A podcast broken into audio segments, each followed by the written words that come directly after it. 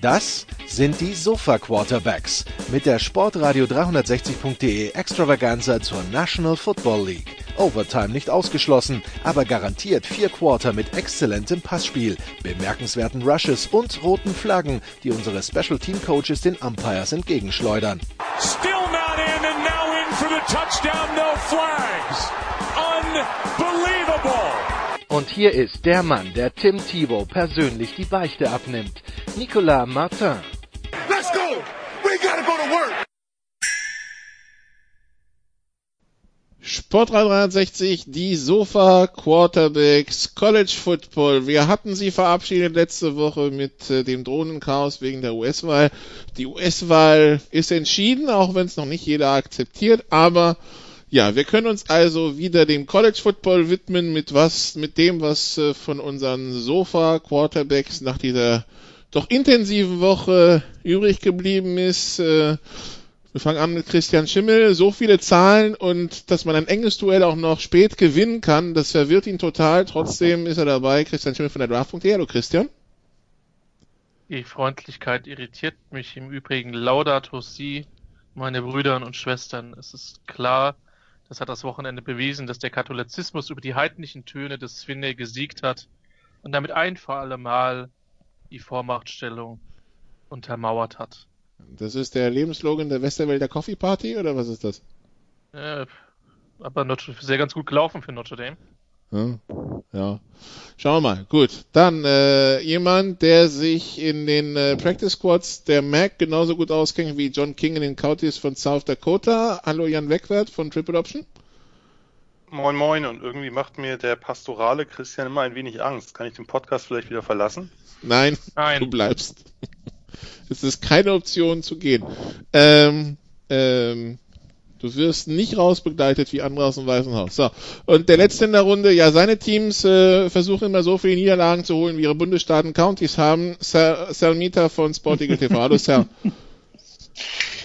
Servus, y'all. 'em, guys. Wisconsin, Michigan, Pennsylvania, along with Minnesota and Illinois, maybe New Jersey, Maryland. It's the Big Ten, as promised. Weil wenn wir uns anschauen, also für Michigan, Wisconsin und Penn State, also da lief es für beiden besser als für College Football, ne? Also mh, Wisconsin spielt gar nicht und für Penn State und Michigan ist die Saison ja eigentlich vorbei. Gut, da kommen wir alle noch Minnesota könnte man auch noch zunehmen.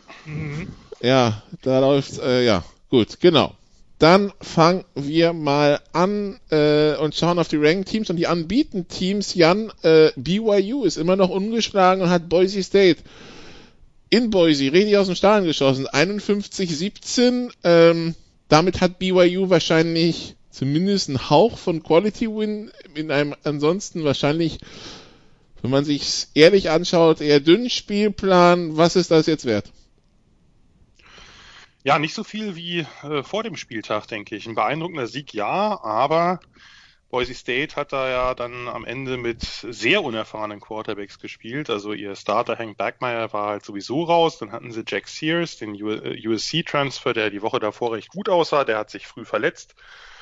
Und dann mussten sie mit zwei True Freshmen spielen, Kate Flanagan und äh, zwischendurch auch Andy Peters. Und da war mit der Offense wirklich gar nichts zu holen. Also die Punkte kamen dann in Garbage Time davor, war, war, äh, war einfach äh, komplett zu. Also die Defense von BYU ist weiterhin stark.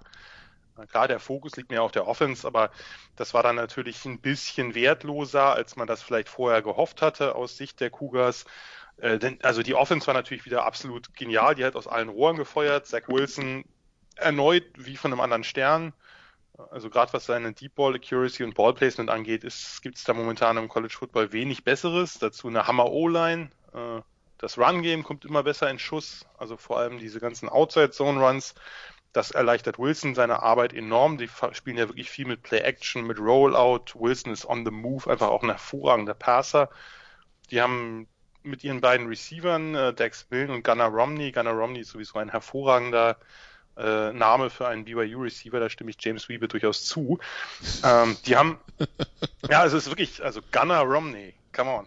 Äh, Ja, und äh, die haben, also das war. Re relation to relation to Mitt Romney? Yeah, I, I thought about that, but uh, I don't think so. Uh, Romney is a is a Utah name. I don't know. well, um, I mean, the, the, the Mormons have big families and many yeah, wives, so you know. Yeah. Also man muss bei BYU sich nur mal angucken, wer das will. Die Corfusi Family, die haben äh, auch äh, zwischendurch mal einen äh, Spieler in die NFL gebracht oder zwei und da gibt's also da ist jede jedes Jahr sind da mindestens zwei im Roster. Man muss sich fragen und die sind auch irgendwie alle miteinander verwandt, also fast wie in der Pfalz. Aber sorry Christian, ähm, nein, was ich eigentlich sagen wollte. Dann geht das nicht. Äh, das irritiert mich jetzt. Saarland, falls das ich immer durcheinander. Sorry. Ähm, nein, äh, was ich eigentlich sagen wollte. Uh. Ich verlasse jetzt. Du, du, darfst ja nicht, du darfst jetzt nicht mehr über den Rhein, Jan. Das, ja, habe ich äh, auch die Befürchtung. Ich komme gar nicht zu meinem Punkt. Ja, vollkommen. Die beiden, die beiden Cougars Receiver, das war so ein bisschen das, äh, der Knackpunkt, ob die gegen die guten Corners von Boise State, Jalen Walker und Markel Reed ihre Plays machen und sie haben sie gemacht und zwar in Massen tolles Playcalling, also wirklich super kreativ. Ich bin nun wirklich kein großer BYU-Fan, aber diese Offense, die ist hervorragend aufgestellt, auch außerhalb von Zach Wilson. Also dass der, der Grimes, der OC, der macht da wirklich einen tollen Job. Ja, wie gesagt, ich denke, dass ich, Boise, äh, dass ich BYU gewünscht hätte, dass Boise State in Bestbesetzung antritt, weil man dann hätte ein bisschen mehr äh, das Spiel nachher bewerben können als ein Quality Win. So war es das äh, nur halb äh, aber das wird Juni letztlich auch nicht so groß jucken, weil sie sind weit, weiter anbieten und äh, ja, wenn dann eben nichts Besseres auf dem Spielplan kommt. Ich glaube, Fresno State haben sie noch, oder? Sie haben noch, äh, Moment, äh, Northern Arizona, nee, äh, doch, Northern Arizona und San Diego State. San Diego State, noch besser. Und Army ist postponed von, vom Saisonbeginn.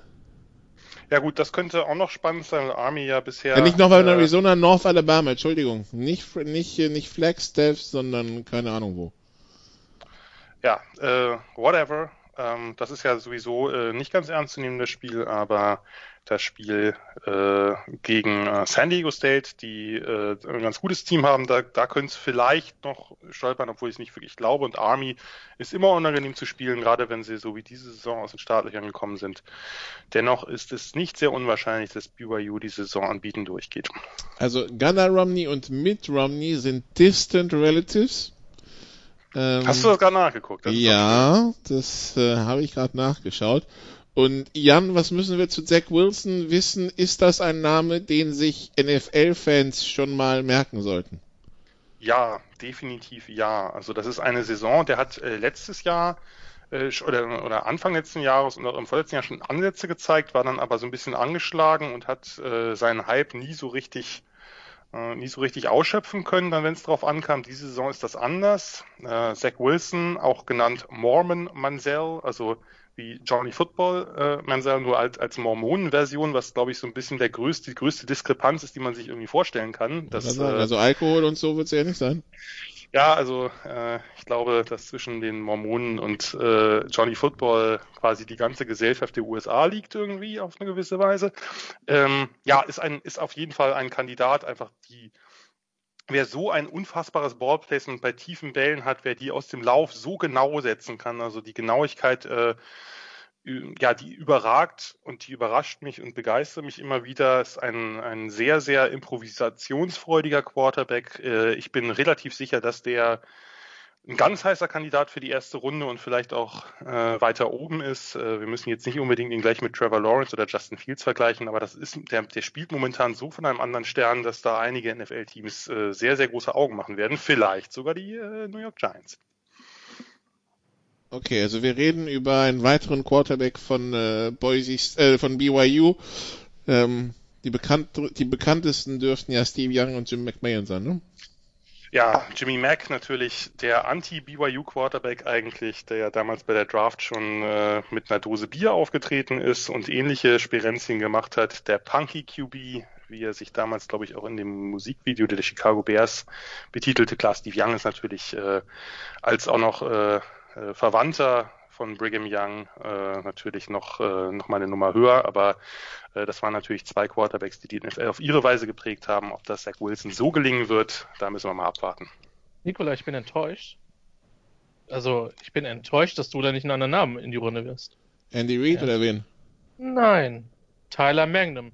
dessen Bruder für eine der irritierendsten Blicke eines Co-Kommentators so, mitverantwortlich ja. war, die du je, äh, die du, also A. Tyler Magnum, Nebraska-Fans werden sich nicht so gerne erinnern. Ähm, ach stimmt, wir haben ja eine Leitung. Entschuldigung. äh, der, äh, der über Jahre sehr fantastisch, äh, sehr fantastisch dort gespielt hat, aber auch keine Pro-Karriere. Der Bruder von ihm äh, war in Kirchdorf. Ähm, Kirchdorf am Inn bei den Wildcats und hat mit dafür gesorgt, dass die Wildcats unter Head Coach Christoph Riener die Relegation, wann war das? 2017 muss es gewesen sein, ja. äh, gewonnen haben. Und äh, deswegen wird es, also sein Bruder kannte man und ich musste dann in der Vorbereitung echt lachen, äh, als äh, äh, weil ich nur den Namen gelesen habe und dachte, BYU, hm, okay, ja, äh, gehört zu dem und hat in dem Spiel ja auf jeden Fall über 100 Yards aufgegeigt. Und deswegen wird der Name Magnum ein, eine, immer einen Platz in meinem Herzen haben, weil das einfach eine unvergessliche Tour war. Ähm, um jetzt komplett abzuschweifen, ähm, wir haben uns, Nicole und ich haben uns um halb sieben in Montabaur morgens getroffen an einem. Nein, nein, nein, nein, nein, nein, am Frankfurter Flughafen Frankfurt. am Fernbahnhof.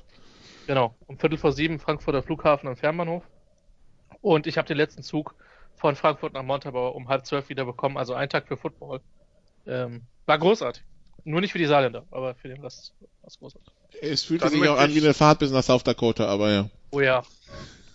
Dann muss ich auch noch John Beck einwerfen, den damaligen BYU Quarterback, der von den Dolphins, ich glaube, in der zweiten Runde gepickt wurde. Und da gab es den großen Hype bei allen Dolphins-Fans. Damals war ich noch Bills-Fan und habe das etwas irritiert, etwas belustigt beobachtet, äh, der dann, glaube ich, in seiner gesamten NFL-Karriere kein einziges Spiel als Starter gewonnen hat. Aber äh, jetzt ist vielleicht auch mal gut mit den BYU-Referenzen. Und wir haben die erste GFL-Referenz ja auch schon gehabt. Damit ist das Thema auch abgefrühstückt, oder? Ja. Oh, da kommen vielleicht noch ein paar, wer weiß. Mal gucken. Ja. Wir geben uns Mühe. So, also Miami, äh, das also zu, zu, zu BYU, die also weiterhin ungeschlagen sind. Das wollen wir nicht vergessen. Das wollen wir auf auch keinen Fall unterschlagen. Ähm, deshalb, deshalb der, der lange Exkurs äh, nach Utah. Äh, Miami, die 11, schlägt NC State auswärts 44-41 in einem ACC-Duell. So, und dann kommen wir zum Samstag und äh, werfen erstmal rein. Die Liste der Ausfälle war lang. Wisconsin gegen Purdue ausgefallen äh, und wird auch nicht nachgeholt. Army gegen Air Force ist verschoben, Navy gegen Tulsa verschoben, Rice gegen Texas San Antonio verschoben, Middle Tennessee Charlotte verschoben. So, dann kommen wir zum ähm, zur, zur Pac-12, Utah, Arizona cancelled, California, Washington cancelled. Und dann haben wir noch in der ACC Virginia Louisville verschoben, UTEP, Florida International verschoben. Das sind dann die, die nicht so gerade großen Colleges in North Texas gegen Louisiana Tech auch verschoben. Dementsprechend nachdem also Wisconsin und zwei Pac-12-Duelle raus waren, blieb ein trotzdem noch ansprechendes Programm, aber halt reduziertes Programm, an dessen Spitze aber das Duell zwischen der 1 Clemson und der 4 Notre Dame stand. Ähm, Notre Dame, wir erinnern dran, in allen Sportarten ja eigentlich in der ACC, in, im Football als Independent mit äh, teilweise ACC Schedule. Jetzt in dieser Corona-Saison ist man in die ACC gegangen und wir haben uns von Anfang an gefreut, Sal, auf dieses Spiel zwischen den Fighting Irish und den Clemson Tigers und wir wurden nicht enttäuscht. Es ging in die doppelte Overtime mhm. und am Ende gewinnt Notre Dame 47 zu 40. Fantastisches Spiel. Oh, excellent game, first of all. And in this crazy season, we didn't know what to expect. You know, I've been saying it before the season started. It's uh, we're going to play these games if the schools care about their students, if they care about the athletes. Notre Dame, actually, before I finish it with the the final comment, you know, they were in the highlight about you know how they would prepare the campus for students returning. Students returned a week later or two weeks later, they had to send everyone home uh, their chancellor or the head chaplain, uh, I guess the uh, uh the main, uh, the president of Notre Dame, whatever he's called, he's hanging around with uh, with lame duck President Trump without a mask, running around and getting sick. Um, so j- just the fact, I mean, that's a good example of what universities have to deal with. I mean, there's party schools like Arizona State and you know Texas and southern schools with open parties and and and of course with rising COVID cases and sending them homes, you know, whatever. It was a case: will the season be played at all? And as we knew, the Big Ten, as well as all the other Pac-12, who finally started playing, um, it was going to be a while. They first said no in August, and then in September they said yes. So to get to this point, one versus four, a game that you know we look forward to these late October, early November because this is when those undefeated teams, the six and O's, the seven and O's, start playing each other, and we start shaping our playoff. This fit the bill, and it was perfect. Now, yes, there was a little bit of an asterisk there that Trevor Lawrence was was not playing, but as we saw with DJ, he is he's awesome. And I said you cannot have a program, you can't call yourself a program if you don't have a good backup or a good star quarterback behind. And so Dabo Sweeney and the, the the recruiting staff definitely kudos on that. DJ coming and doing that. And this is turning out to be a magical season for Notre Dame. Uh, if they can continue to play, because what their students did, what they allowed to do, I'm sorry. I've been on the field many times um, at at University of Texas, but that was when they had um, AstroTurf. I think I've been there once, maybe twice after a football game. Never again. I did send you guys some pictures when when I was press, but there is security. They could have stopped it, and they're really stupid about that. But that's the only negative point. Let's stick to the football part. Both teams back and forth. Um, the mistakes that DJ has made. DJ made a mistake in last week's game. They came back and they overcame that. He cost them again. So you take those away, you take those mistake that that one mistake, maybe that game is over in in, in regulation. We we don't know. But the way it played out was a wonderful game, two talented schools, but it looks like it's going to be Notre Dame's magical season. However, not so fast, my friends, as they as uh, as uh, Lee Corso would say. If everyone wins out, if Notre Dame, you know, they're able, they I think they have four easiest games. Uh, they have a bye week, right? This week, is that correct? Um, yeah. But if they get well, I mean BC. Again, maybe okay. I correct myself. The way BC played against Clemson, this will be definitely their um, uh, uh, their, their big game of the season if they can up uh, upend Notre Dame. But Also, anyway, schon am 10. Also, sie haben genau BC und dann die Pause und That- dann that- that- USC, no, I- UNC, Syracuse und Wake Forest. Right. Well, I meant, I meant to make a joke about BC just to get uh, Christian upset. But anyway, um, you have FSU, Pitt, v, uh, for Clemson. They can get if they can win those three, then we have a rematch, and uh, everybody wants to see that. This is not like an Auburn, Alabama, or like a Texas, Oklahoma, Oklahoma State, uh, where you have a rematch of a game um, uh, where yeah, they get, they get to go to the Texas Bowl or the Houston Bowl or whatever.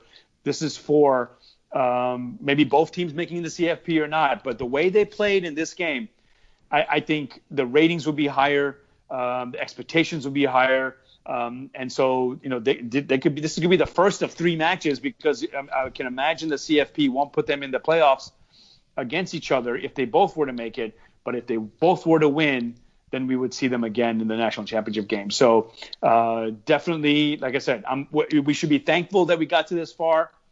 Hopefully, we can do it. Um, uh, the the new administration and, and the vaccines or whatever is coming out is not going to solve it within a few months.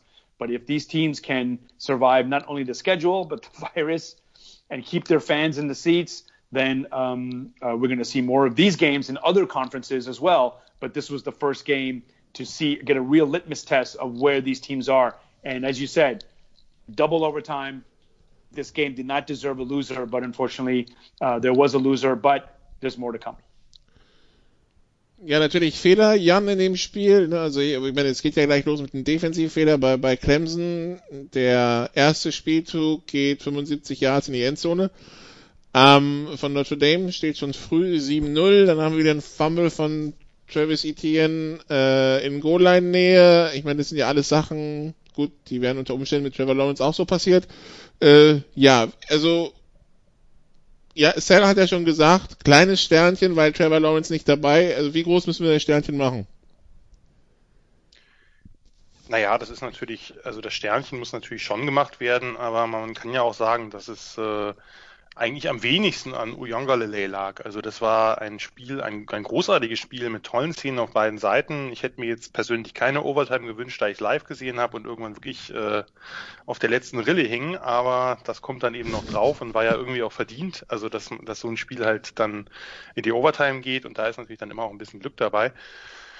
Ja, im Grunde genommen, also na klar, es gab Fehler auf beiden Seiten. Ich fand's, ich fand's spannend. Also Notre Dame hat ja die Strategie in der Defense, das war ja relativ klar, dass sie gesagt haben, wir stoppen zuerst mal den Lauf von Travis Etienne und das Laufspiel allgemein, also auch das Laufspiel von Uyonga Lele und wenn, wenn, dann muss er das Spiel halt im Pass gewinnen. Und das, diese Strategie ist ja erstmal für Notre Dame hervorragend aufgegangen, gerade in der ersten Halbzeit.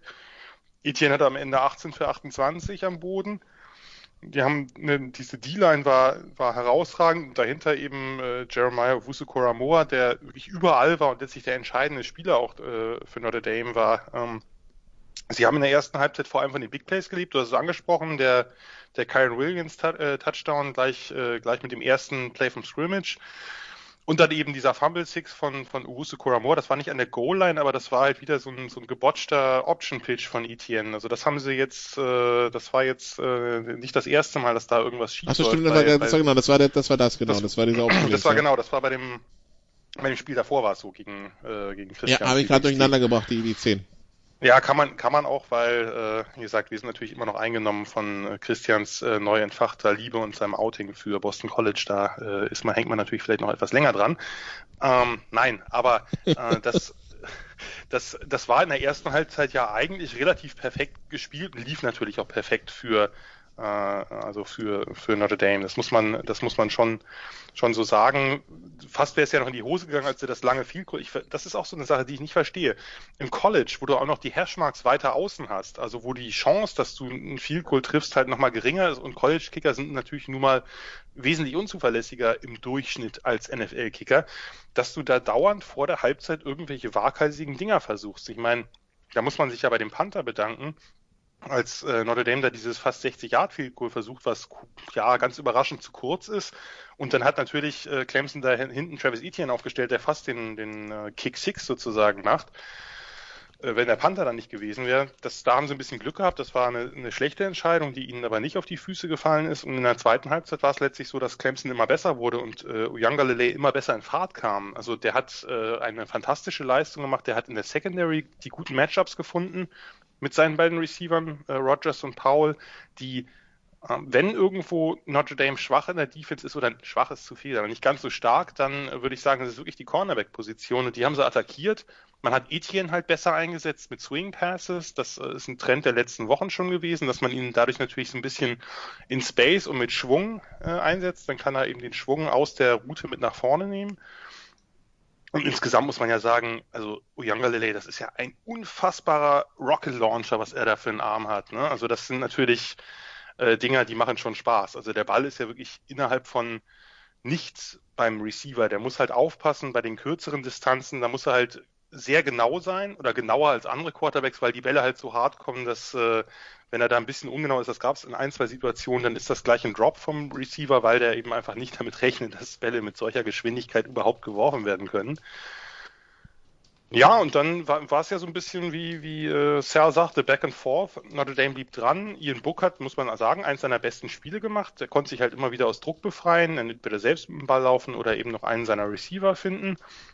Und dann hat er es ja eigentlich ja fast selbst aus der Hand gegeben mit diesem fürchterlichen Fumble nahe der Goal-Line. Ich meine, was war das? Dritter und eins? Und also da verstehe ich halt nicht, äh, wenn man da schon das First Down erreicht, und das hatte er schon, es war ja wie gesagt nur, ich glaube nur ein Jahr oder zwei vielleicht, wie man da den Ball dann nicht ganz besonders festsichern kann, weil ob du jetzt direkt zum Touchdown läufst oder nicht, klar, es ist besser, aber da jetzt irgendwie den Ball careless zu transportieren, das, das verstehe ich nicht. Aber gut, ist, äh, da dachte ich noch, naja, das wird wahrscheinlich so ein typisches Ende sein, dass, äh, dass Notre Dame eigentlich ein sehr gutes Spiel macht und dann doch irgendwie, tat mir auch ein bisschen leid, dass es dann wahrscheinlich doch wieder an Ian Book liegt, aber hat er sich ja gut, ähm, hat er sich ja wirklich, äh, hat er sich ja wirklich gut mit rehabilitiert mit diesem sehr langen Touchdown-Drive direkt äh, im Let also äh, kurz, kurz vor Ende im, im vierten Viertel, wo man, womit man sich dann in die Overtime gerettet hat. Ja, und da war es dann nochmal die Defense. Also äh, in der zweiten Overtime die beiden Sacks. Äh, erst Okundeji, den hatte Christian ja beim Spiel davor schon mal lobend erwähnt. Er ist ein, ein Spieler, der vorher nicht viel Spielzeit gesehen hat, jetzt ziemlich, äh, ziemlich aufkommt. Dalen Hayes mit dem zweiten Sack, der andere Defensive End und danach war, damit war Clemson halt weit in deinem First Down und dann war es auch durch. Und letztlich muss man sagen, klar, das Spiel hat keinen, keinen wirklich, keinen wirklichen Sieger verdient, aber insgesamt war das schon so, dass Notre Dame das verdient gewonnen hat, denn die haben halt, ähm, die haben halt doch ein bisschen was liegen lassen bei, in der einen oder anderen Situation und hätten halt, gerade wenn Buck den Ball da nicht fummelt, dann wäre es vielleicht schon in der regulären Spielzeit vorbei gewesen. Weiß man natürlich nicht, wie das Spiel dann läuft, aber insgesamt war das von Notre Dame, die haben mehr Yards gemacht, die haben mehr Turnovers erzwungen. Ähm, ich fand das ein super Spiel von denen. Äh, auch in der Defense wohlgemerkt, auch wenn man natürlich am Ende ziemlich viel Pass zugelassen hat. Äh, Respekt, äh, gibt's nichts. Und äh, dadurch, äh, dass, dass Notre Dame jetzt gewonnen hat, ist es ja nicht so unwahrscheinlich, dass man die beiden Teams äh, wieder sieht. Das wäre anders gewesen, wenn Clemson das gewonnen hätte. Und dann hätte, hätten Teams wie Miami und UNC eine etwas größere Chance gehabt. Äh, denn UNC spielt ja nicht gegen Clemson und Miami hat da schon auf die Mütze bekommen. Äh, sei, sei es drum, es ist äh, eines der besten Spiele der Saison gewesen und äh, ja, jetzt habe ich viel zu lange geredet. Trotzdem schaut es euch an, falls ihr es noch nicht gesehen habt, nicht nur in den Highlights. Und Christian, der von der ACC so leckerbissen wie Louisville gegen Florida State gewohnt, gewohnt ist, der kann mit sowas wie Notre Dame gegen Clemson wahrscheinlich nichts anfangen. Ist korrekt. Ist korrekt. Zumal ich sagen muss, dass das Spiel insgesamt äh, von der Relevanz her, glaube ich, auf der irrelevanteren Seite ist. Also klar, es war interessant, die beiden gegeneinander zu sehen. Es war auch für mich das beste Footballspiel in 2020 äh, im College-Niveau, aber ich bin einigermaßen überzeugt, dass beide die restliche, ihren restlichen Spielplan gewinnen werden. Und wenn das passiert, dann sehen wir es nochmal. Glaube ich. Hm? Dann sehen wir es nochmal. Ja, und dann ist der Gewinner von dem Rematch sowieso in den Playoffs. Deswegen glaube ich, dass das Spiel, was die Playoff-Relevanz betrifft, klar, es war ein Statement-Sieg für Notre Dame, aber ich glaube trotzdem, dass die Relevanz insgesamt nicht ganz so hoch ist, wie man das, wie einige das jetzt machen, weil ich, nochmal, es muss erstmal passieren, dass beide davon ausgehen, äh, dass beide, dass beide äh, durchkommen. Äh, Notre Dame hat jetzt quasi dieses, dieses äh, Sicherheitsnetz, ähm, dass man sich gegebenenfalls auch eine Niederlage erlauben kann. Ähm, und trotzdem dann vermutlich noch in den Playoffs ist. Aber ansonsten sollten wir, glaube ich, äh, die Relevanz aufs große Ganze bei der Partie nicht allzu arg überschätzen. Hast du recht. Wenn Clemson Notre Dame schlägt, ist Notre Dame dann raus? Kommt drauf an, was der Rest macht, aber ein One-Loss Notre Dame. Schwierig. Kommt drauf also an, ob man SEC-Maßstäbe anlegt, oder? Ja. Ja gut, das Ding ist halt, wenn wir die SEC so nehmen, wie sie ist, dann wird es, dann wird in der SEC, in der SEC unter Umständen Alabama ja SEC Champion und dann ist der Verlierer Toulouse. So. Der SEC East Vertreter. So. Und die sehe ich, die sehe ich nicht over ein One-Loss Notre Dame. Nein. Und die ich sehe auch keinen Two-Loss. Dieses Jahr sehe ich keinen Two-Loss SEC Champion over undefeated Cincinnati oder over undefeated BYU. Notre Dame vielleicht, aber ein Two-Loss SEC Team definitiv. Und der Rest, gut, du hast Ohio State noch, äh, der Big 12 Champion, naja, und die SEC muss überhaupt erstmal in die Gänge kommen, also ja. Äh, nee, die Pac 12 muss erstmal in die Gänge kommen, also ja. Pac 12 kann ich mir nicht, also auch ein Pac, sieben, sieben Siege oder sechs Siege Pac 12 Champion, ähm, over BYU und Cincinnati. Okay, muss man abwarten, Doch. wie deutlich das ist. Wenn jetzt, wenn jetzt Oregon alles mit 40 Punkten schlägt, okay, aber. Christian, ich befürchte doch, dass entweder Oregon oder USC, wenn einer von beiden an, also ungeschlagen durchkommt, das Championship Game überzeugend gewinnt, dann wird man die über, über Cincinnati der BYU stellen. Da gibt es für mich eigentlich leider keine Frage, aber ich lasse mich auch, äh, ich täusche mich gern. Okay, dann ich, ich bin mir nicht sicher, aber ja, ja. wird sich zeigen. Wird sich zeigen. Dann, äh, ja gut. Ohio State, die drei schlägt Rutgers 49-27. Äh, klingt jetzt nicht so wirklich überraschend, Jan. Also höchstens, dass Rutgers 27 macht, aber. Ja, da war, da war halt, äh, da war halt dann einiges, das war fast alles im vierten Viertel, aber äh, ich hätte jetzt nicht gedacht, dass ich zu dem Spiel was sagen muss. Ja, also, halt, außer, halt, ja. außer, dass Justin Fields immer noch äh, mehr Touchdown-Pässe als Incompletions hat nach drei Spielen, was relativ absurd ist. Äh, aber der spielt halt auch eine Saison, die äh, absolut herausragend ist. Ja, das Rutgers hat sich verbessert. Das sieht man an einem so, solchen Spiel. Die haben am Ende wieder viel rumgetrickst, irgendwelche Trickspielzüge gemacht. Da hat auch dann ein O-Liner hat dann äh, auch einen Touchdown gemacht, wenn ich, äh, obwohl das war glaube ich noch am Anfang. Ich weiß es gerade nicht. Nein, irgendwann äh, hat ein O-Liner einen Touchdown gemacht bei so einem Backwards Pass Play. Aber ähm, ja, gut. Äh, Ohio State ohne Probleme. Aber ähm, glaubst du nicht, dass auch Georgia relativ glücklich wäre, wenn sie jemanden wie Justin Fields vielleicht auf dem Platz hätten? So? Ja, kann ich, kann ich nicht beurteilen, ehrlich gesagt. Nee. Doch. Ja, ist, ist schwierig. ja, aber auch, da, du, da, da, das, äh, da kommt mein Rant gleich noch, aber. Äh, okay, ja, gut. das, Ich meine, das ist Wahnsinn, was da, was da, was da in der Hinsicht abgeht. Aber gut. So be it. Ich bin ja, also ich gehöre ja zu den drei Leuten, die auch der Meinung sind, dass man Easton nicht für From hätte cutten sollen. Also, so be it. Gut. Das habe ich damals anders gesehen. Aber gut, im Nachhinein ist natürlich auch vieles klarer. Auch bei Justin. Ich hatte einfach recht, wie, wie, wie in den allermeisten Fällen, aber das ist wiederum auch nichts Neues für die Hörerinnen und Hörer dieses Podcasts. Ja. Äh, kann ich nur zustimmen. Cell, im Duell der SEC East, Florida schlägt Georgia 44-28, Georgia 14-0 in Führung gegangen.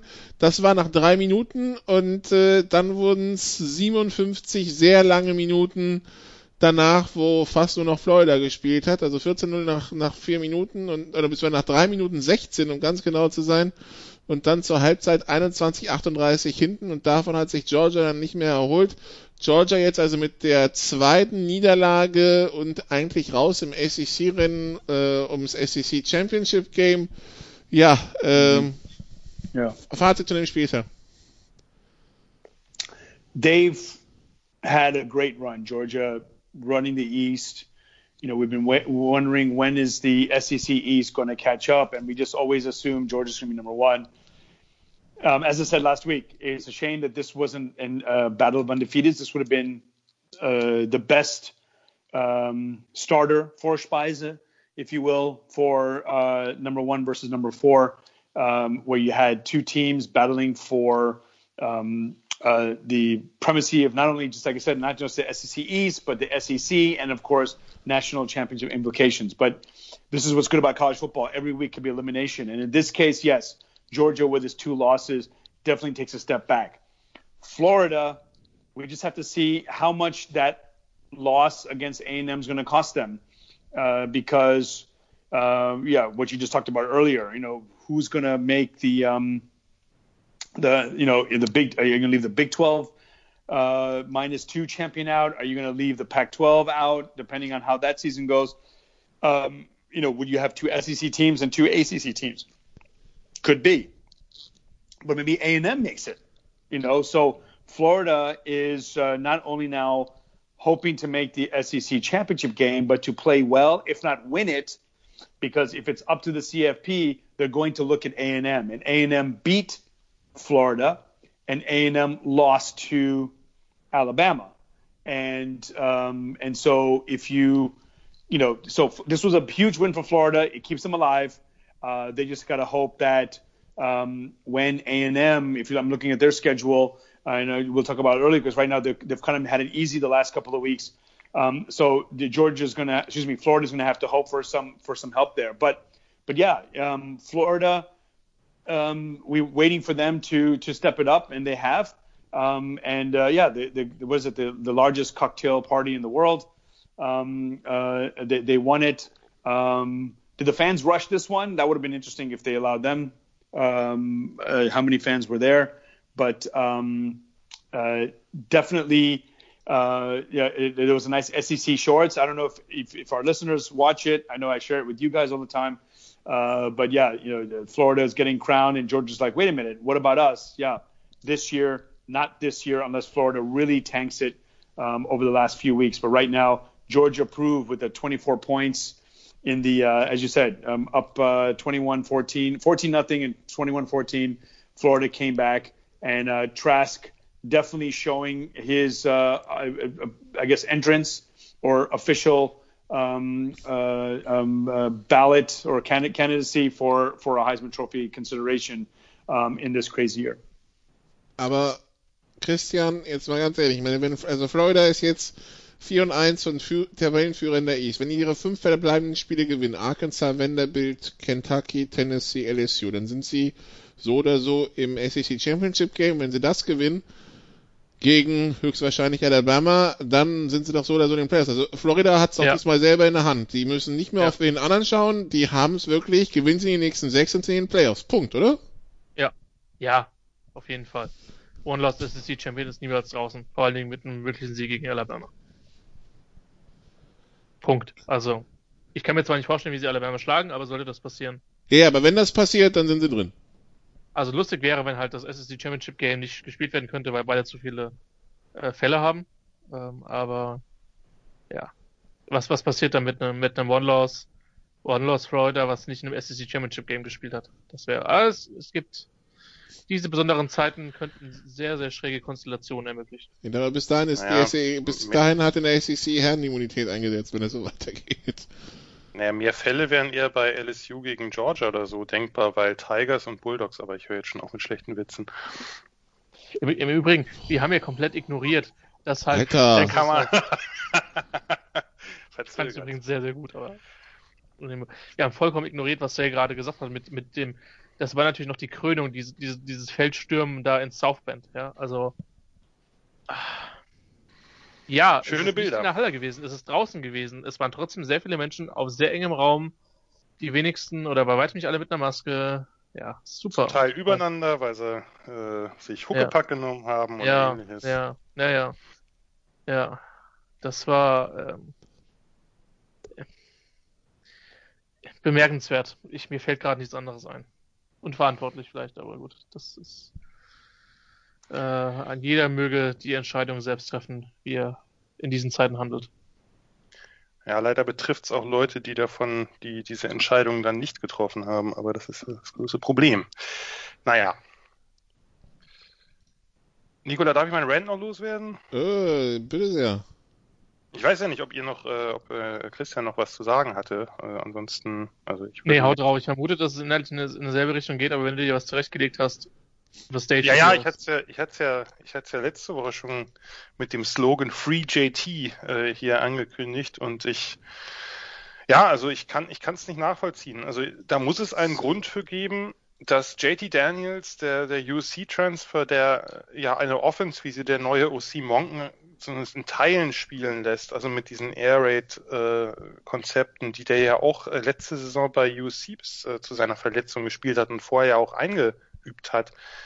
Und ich verstehe nicht, warum der immer noch nicht spielt. Der ist ja soll ja eigentlich medizinisch freigegeben sein, steht auch an der Seitenlinie.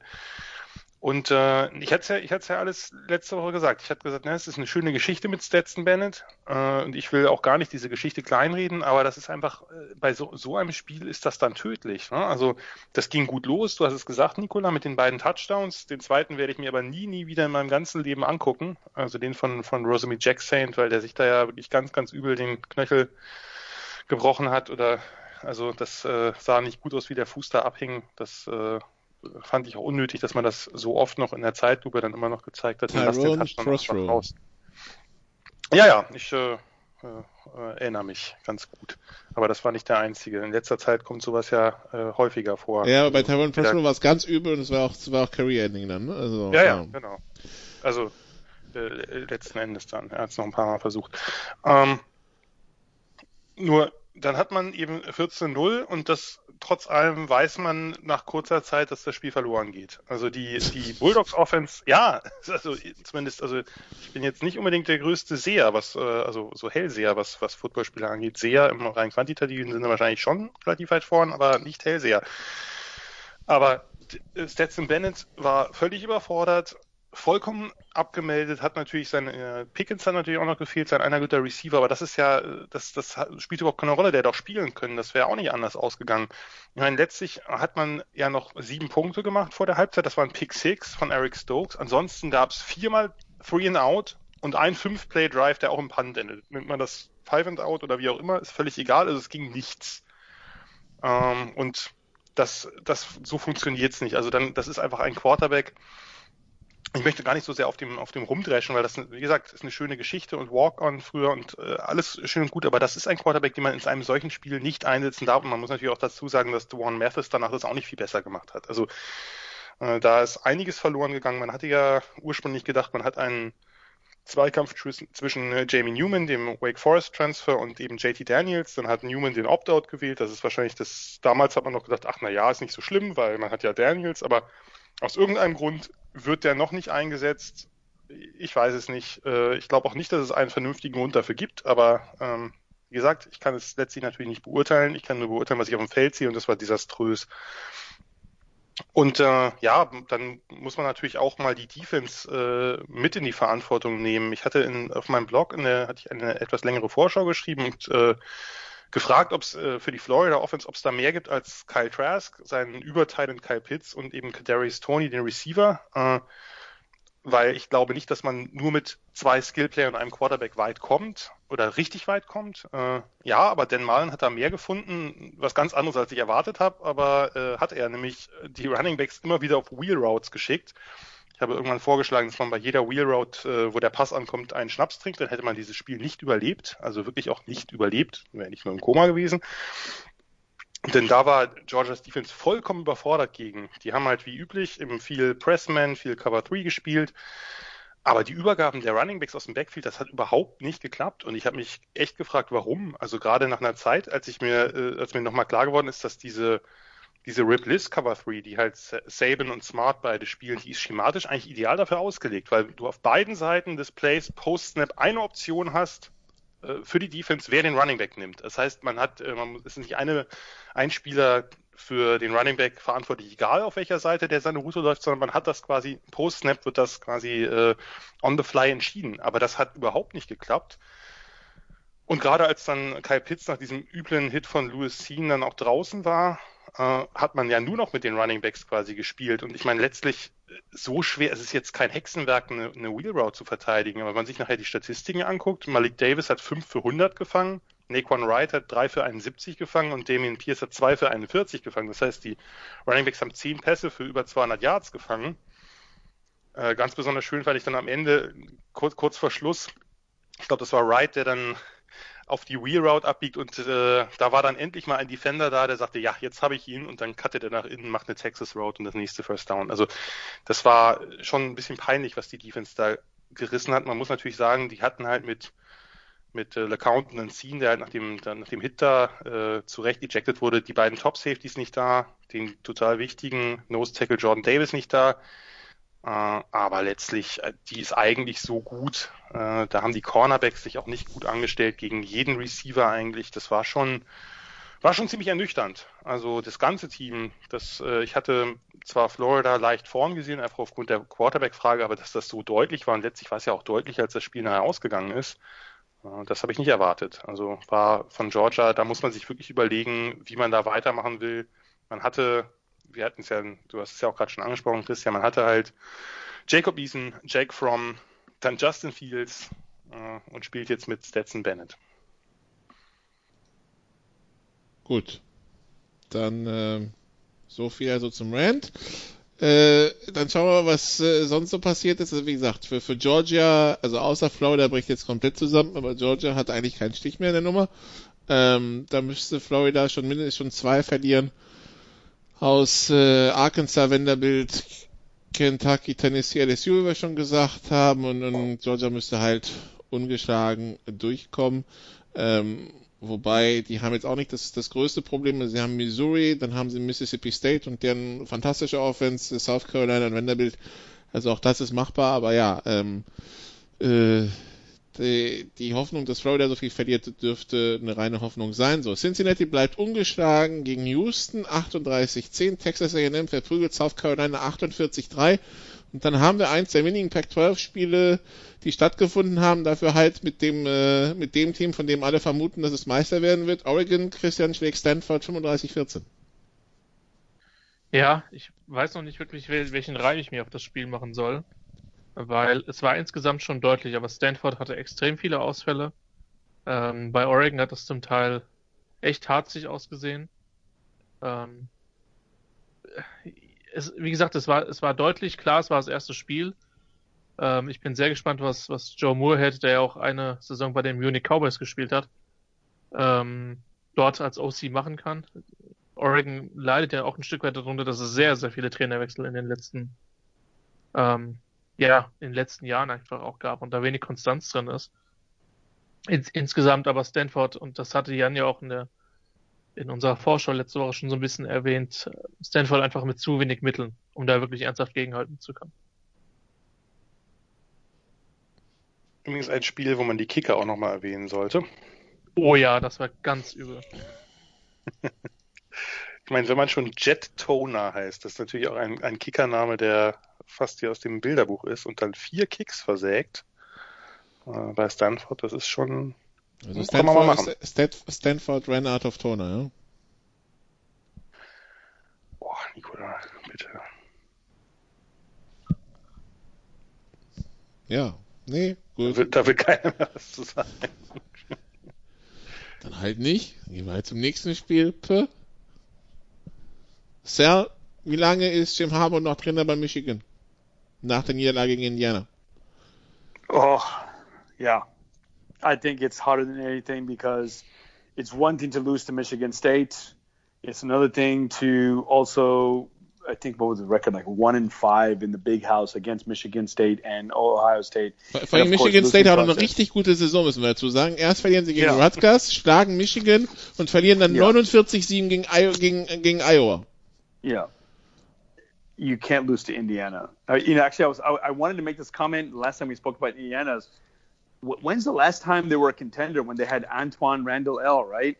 I mean, that was great. That was great. Yeah, I mean, it, it was exciting. I, I, that's why I know, and and of course following. Das ist aber auch 20 Jahre her. Yeah, and I mean, can we name any other Indiana, you know, legend? I can't, not off the top of my head. I mean, maybe if I look at some some great games of Indiana against uh, Ohio State or Michigan, but definitely not in this modern era, this CFP era. Indiana is an afterthought. We always talk about people in the hot seats. Yeah, you know, Texas loses to Oklahoma State, Texas loses to Oklahoma, and then of course Michigan, like I said, losing against those things. And, and, and we start, you know, turning up the heat because it's it's fun to see if you know we're fired. But you know, I said last week, if not Harbaugh, who? right now, forget Ohio State, Michigan State. If you can't beat Indiana, I think anybody can do it. So um, I think that um, they will be. I would not be surprised after they get their asses handed to them after the big game um, that he will be fired. I think uh, it's it, for me, it's no longer a chance for him to lower the heat and win out the season. Um, d- didn't Les Miles? Didn't he like he got fired even though he was winning? Um, I think that's gonna be the same case with Harbaugh. That even if Harbaugh upsets Ohio State, I don't think it's gonna be enough because I think the program has um, has stagnated um, like those big programs when the coach when the when the, I always talk about winning the locker room. He definitely doesn't have the locker room. He definitely can't get them to play right. And losing to Indiana is a definite indication that he uh, he's no longer the the coach at, at Michigan. Ich möchte zumindest betonen, dass ich auch hier in diesem Podcast die letzten zwei Jahre sehr viel Indianer gepusht habe, meistens zu Unrecht, aber ich habe immer gedacht, die sind kurz vorm Breakout, jetzt sind sie nämlich wirklich mal äh, und haben es endlich geschafft, weil das Team ist relativ talentreich und äh, auch relativ spannend, aber dass Michigan sich da so verbraten lässt und auch das war eigentlich deutlicher, als es äh, jetzt vom Ergebnis her den Anschein macht. Ich meine, letztlich ist gegen Michigan gerade das Rezept ist seit letzter Woche klar. Man muss einfach die Outside Cornerbacks, die sind weiterhin in Man Press on an Island, wie es so schön heißt. Man muss einfach den Ball da in die Richtung äh, heben. Das hat Rocky Lombardi letzte Woche gemacht, das hat Michael Pennings diese Woche gemacht. Du brauchst nicht mal eine besonders hohe Completion Percentage, du musst es halt nur immer wieder versuchen. Und Penix ist eh noch ein besserer Quarterback, hat einen guten Arm, dann führt das halt notwendigerweise zum Erfolg. Äh, und irgendwann sind die Wolverines dann im, in der Defense auch so müde geworden, dass sie, dass sie dann äh, den Lauf auch nicht mehr verteidigt haben. Äh, Indiana hat da mit, mit Stevie Scott halt auch so ein, so ein Tier aller Derrick Henry, also nicht derselbe Speed, aber dieselbe Größe und Masse. Das schlaucht halt nach einer Zeit. Ne? Und dann hat Indiana halt eine wirklich enorme Time of Possession von über 38 Minuten gehabt und Michigans Offense kam halt zu spät in Gang. Da täuschen die Zahlen auch ein bisschen. Das war halt nix. Und äh, mit Christian hatte ich ja nach dem Spiel schon kurz äh, drüber philosophiert. Naja, philosophiert ist vielleicht ein bisschen zu viel gesagt, aber wir haben uns die Statistiken angeguckt des Run Games von Michigan, was vollkommen ineffizient war.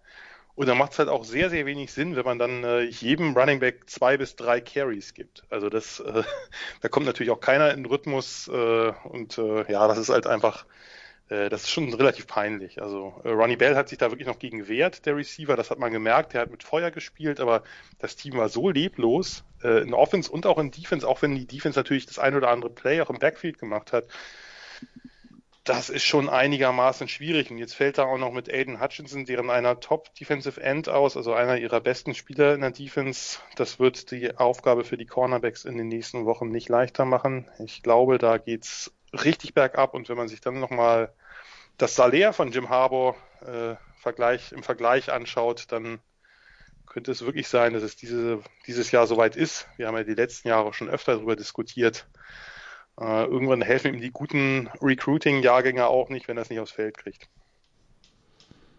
Gut, ich habe jetzt einmal geschaut, was, was so aus, von, aus Indiana in, der NFL, in die NFL geschafft hat. Also der, der letzte Erstrunden, Kevin Coleman natürlich. In, der, äh, der, erste, erst, der letzte Erstrunden-Pick war 94, ein gewisser Thomas Lewis, Receiver bei den Giants. Keine Ahnung, ob der sich bei Silence Gedächtnis gespielt hat.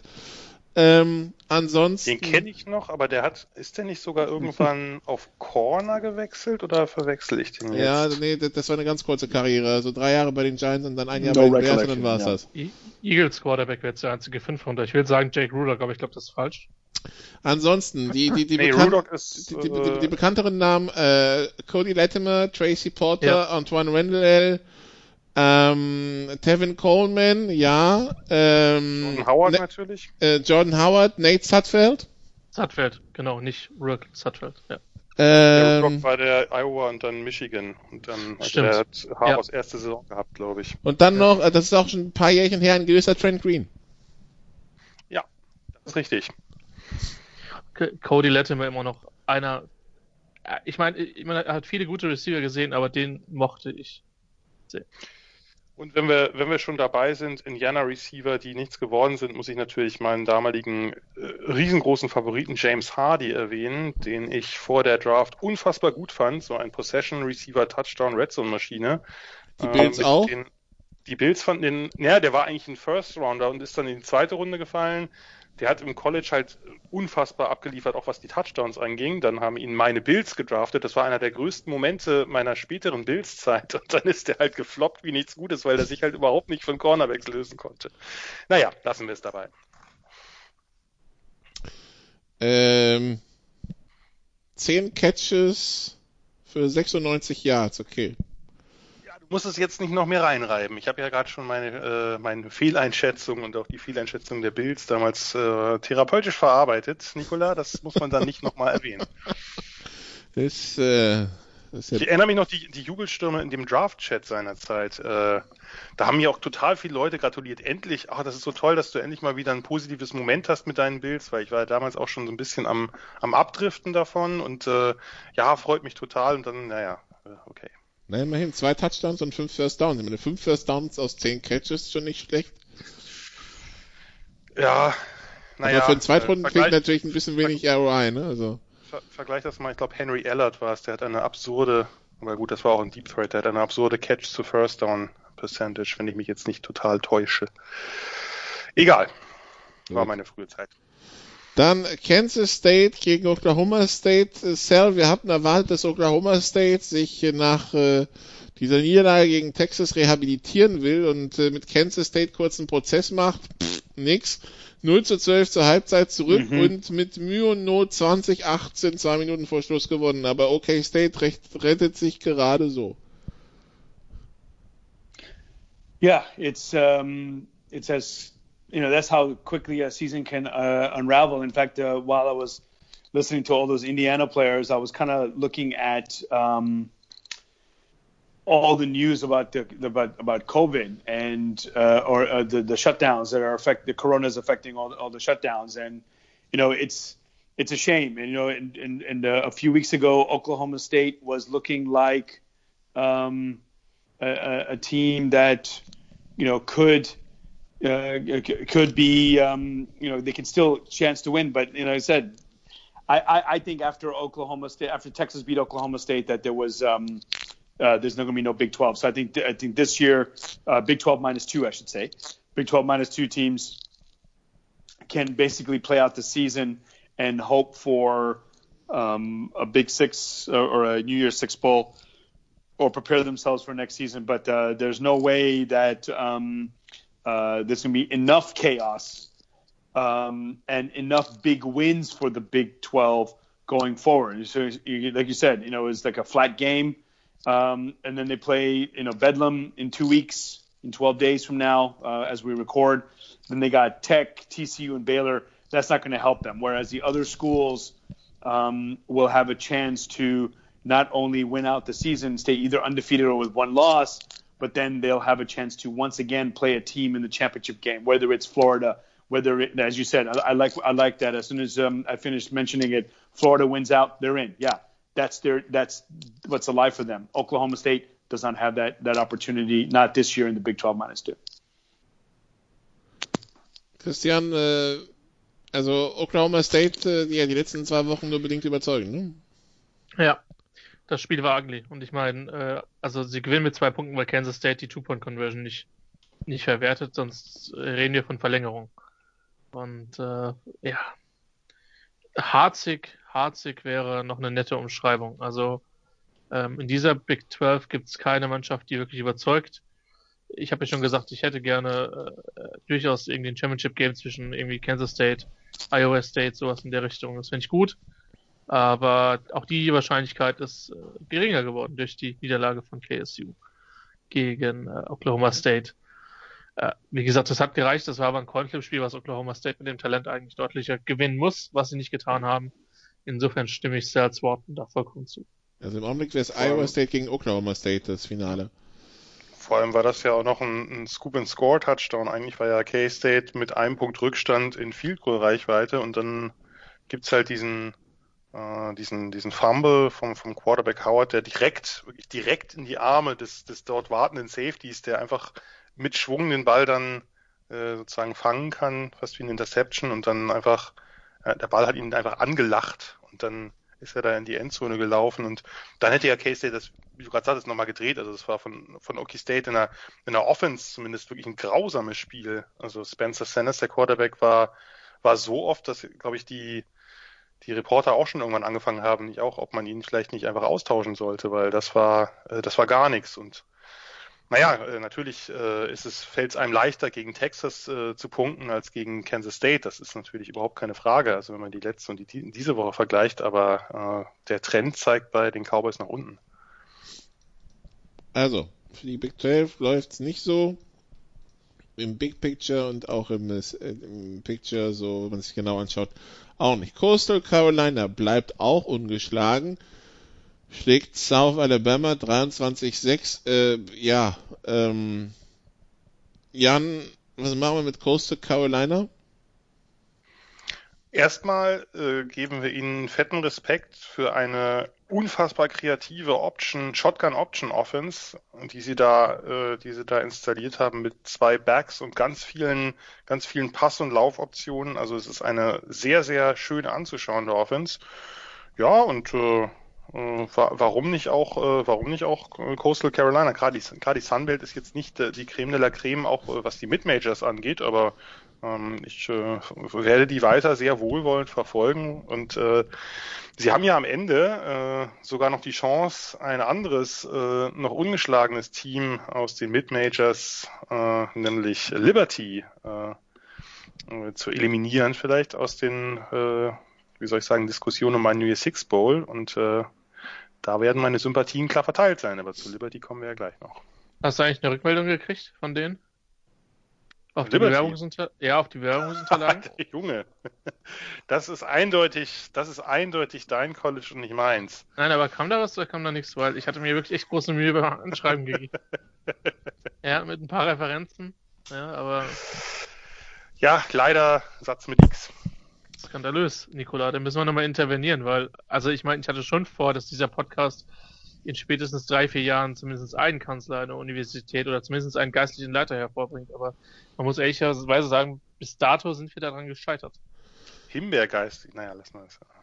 Ja, ich meine, das, wenn, wenn, wenn Jan dahin fährt, dann hätten sie wenigstens einen Meteoren auf dem Campus, aber ja. Das würde aber auch für uns alle anderen gelten, von daher nehme ich das jetzt nicht mal als Lob. Aber nächste Woche, nächste Woche spielt Coastal Carolina gegen Troy und Jan, wir wissen, Troy ist eine ganz besondere Mannschaft. Das äh, zieht nicht mehr, Nikola. Das ist jetzt zu lang her. Ja, seitdem hat Nebraska auch nicht mehr so viel gewonnen, aber egal. Gut. Ähm, nicht mal gegen Northwestern. Du hast gesagt, wir besprechen dieses Spiel heute nicht. Das Klar, ist eben Klammer zu. worden. Klammer zu. Tun wir ja auch nicht. Wir, wir Doch, noch- damit hast du es getan. Iowa, nee, Marshall schlägt UMass 51-10, aber das hatten wir letzte Woche schon als, als massiven, ab, als massiven Spread, wobei gecovert haben sie nicht, weil das war 44,5. Ähm, Ich hatte recht, wohlgemerkt. Ausnahmsweise mal. Ich tippe ja normalerweise grotesk schlecht, aber ich hatte sie aber nicht gesagt. Iowa State schlägt Baylor 38, 31, Temple verliert gegen SMU 23, 47, also SMU die 18, Oklahoma die 19 macht kurzen Prozess mit Kansas 62, 9. Ich glaube, wir hatten den Spread letzte Woche bei 38 und Sal hatte gesagt, den nehme ich auch mit 76, wobei muss ich echt sagen, so viel hat nicht gefehlt, Sal. Ah. What happened to Kansas? Are you asking me? Ja. Well, you know, I remember that magical season where Kansas and, and was it Mizzou? Yeah, they were like Todd. Reesing, the best Yeah. quarterback they ever had. Like, I Yeah, don't know. and and uh, I was like, where the hell did this come from? Okay, maybe it's good. It's good for the Big Twelve when it was the Big Twelve. Um, yeah, I don't know. And uh, um, I mean, who was that Buffalo coach that came there? I think I thought this would be a good um, Turner Gill. Turner Gill, exactly. Yeah, Gil, Didn't he play in won the Nebraska, MAC in 2008 with yeah Nebraska quarterback, and then he won with the See, Bulls the MAC in I- 2008. I- it was fantastic.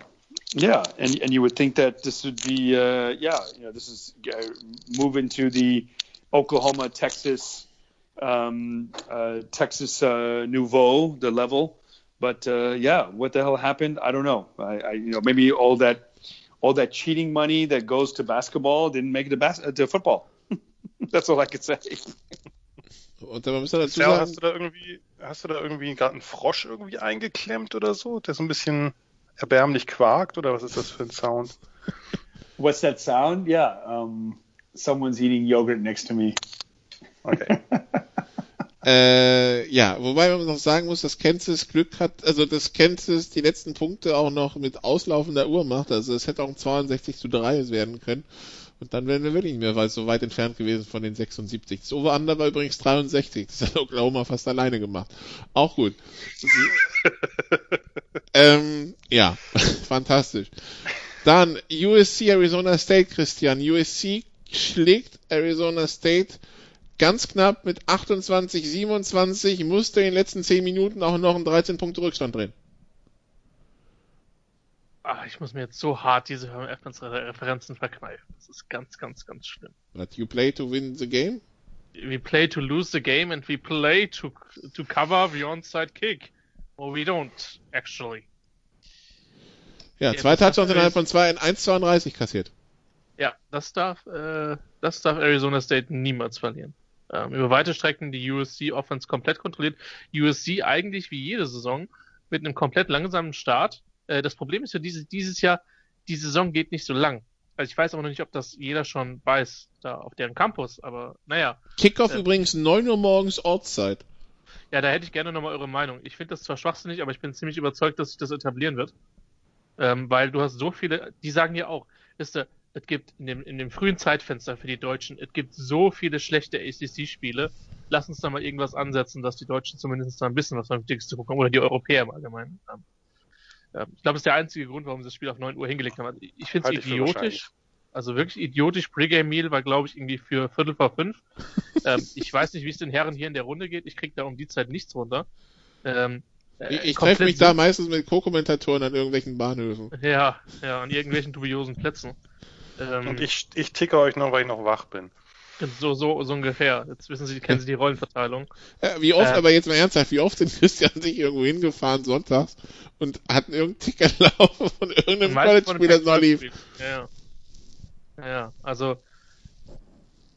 also ich sag mal so, USC kann nach der Partie keinerlei Spitzenambitionen proklamieren, aber es war die erste Partie ähm, und sie haben sie gewonnen. Aber das war über weite Strecken, obwohl sie einen hervorragenden Receiving Core haben, ja und der eigentlich auch in der Offensive genügend Talent im Allgemeinen, äh, war das echt ziemlich problematisches Spiel für die für die Trojans. Äh, Clay Helden hat, ich habe ja irgendwie noch geschrieben, Clay Helden hat mehr Leben als eine Katze. Im Deutschen sind es sieben Leben, äh, im, im englischen, englischsprachigen Bereich neun Leben, aber das ist ja, das ist ja absolut krass, dass der. Der kombiniert der beides zu 16. Ja, das, das kommt hin, da können wir uns drauf einigen, weil, also, das Problem war ja, fand ich gar nicht mal so, dass die Offense nichts gebacken bekommen hat, sondern dass sie sich andauernd äh, weggefummelt hat. Also ich meine, die haben fast 500 Yards gemacht, Offense, ne? Oder zumindest äh, über 450, aber äh, das, äh, das funktioniert natürlich nicht, wenn man irgendwie äh, dreimal den Ball fummelt und noch einen Turnover und Downs hat. Das killt halt jede Possession und äh, letztlich war es ja auch dann Glück. Also eigentlich fand ich, äh, fand ich, ähm, man kann jetzt natürlich Arizona State davor machen, aber they played to win the game, without doubt. Also das war eine, eine, eine Offense. Ich meine, Jaden Daniels ist True Sophomore und dann hatten sie ja da wirklich mehrere True Freshmen, die beiden Running Backs und noch einen Receiver also wirklich extrem junge Offense, die hat, fand ich, wahnsinnig Spaß gemacht. Aber am Ende muss man dann halt auch mal einen Onside-Kick recovern. Ich glaube, war das der entscheidende Touchdown war auch noch sowas wie Fourth and Nine oder sowas, ne? Oder Fourth and Ten. Also war auch noch, glaube ich, ein vierter Versuch. Äh, also da war, da war viel Pech natürlich auch dabei, dass man das Spiel nicht, äh, dass man da eben den, das nicht closen konnte. Ähm, und USC, ja, gut. Irgendwie scheinen die immer, wenn's, wenn man denkt, jetzt ist es vorbei, doch noch einen im Köcher zu haben. Vierter und neun an der Arizona State 21. Ja, siehst du, das, äh, ja. Gab genug Chancen dann auch noch, also nach dem, nach dem Onside-Kick, den man natürlich nicht abgeben darf, gab es eben noch, sogar noch Chancen, das dann eben, das dann eben zu entscheiden und sie hatten ja danach auch noch mal eine Possession, also es war ja, war ja alles noch nicht vorbei, aber, aber gut, äh, da hat es dann nicht gereicht. Tja, also USC zittert sich zum Sieg. Texas Cell 17-13 gegen West Virginia. Das klingt auch gezittert. Yeah, um, they won. That's all I can say. A, win um, is a um, win, okay? A win is yeah, yeah. This is when, uh, like for example, if they were undefeated and they they escaped, okay, the season's alive. Let's move on. Uh, all, all, all, it did was, and we had Joe Tessitore. Thank God there was no Texas is back bullshit this time. But um, the the key is that yeah, the, the the the main takeaway from this game is that Texas has a chance to make the Big 12 uh, minus two championship game and win the Big 12.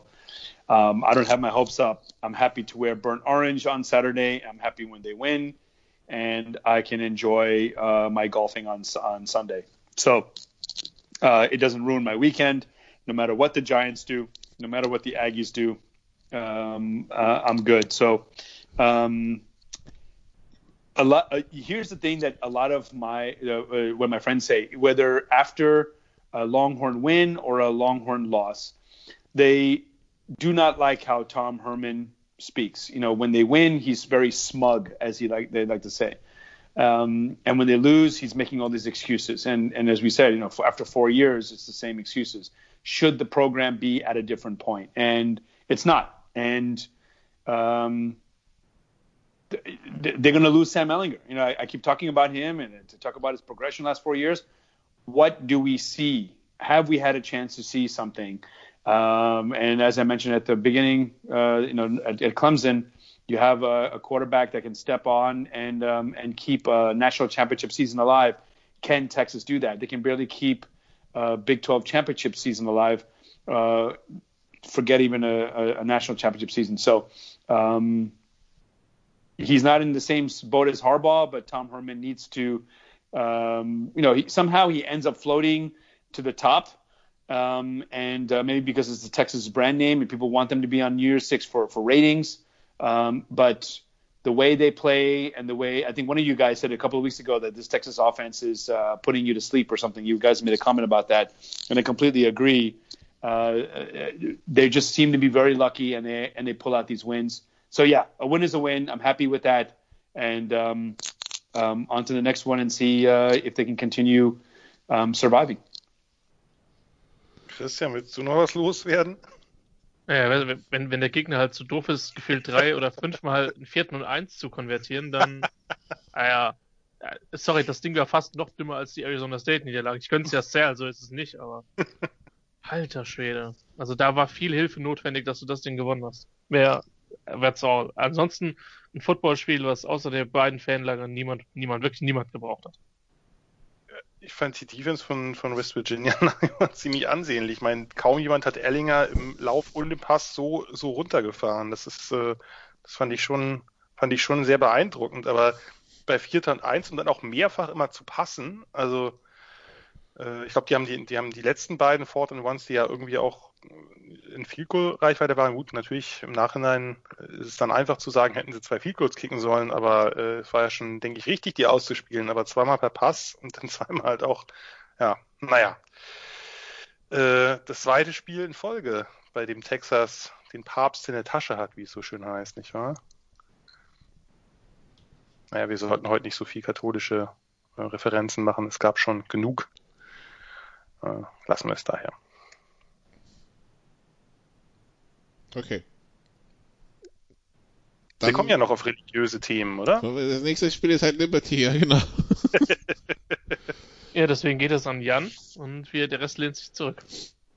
Oh, Leute, warum, du warst ursprünglich mal der Liberty-Experte, warum ist das so auf mich übergegangen? Das ist so nonchalant irgendwie und jetzt bin ich plötzlich hier der, der Vogel, der die ganze Zeit was zu Liberty sagen muss.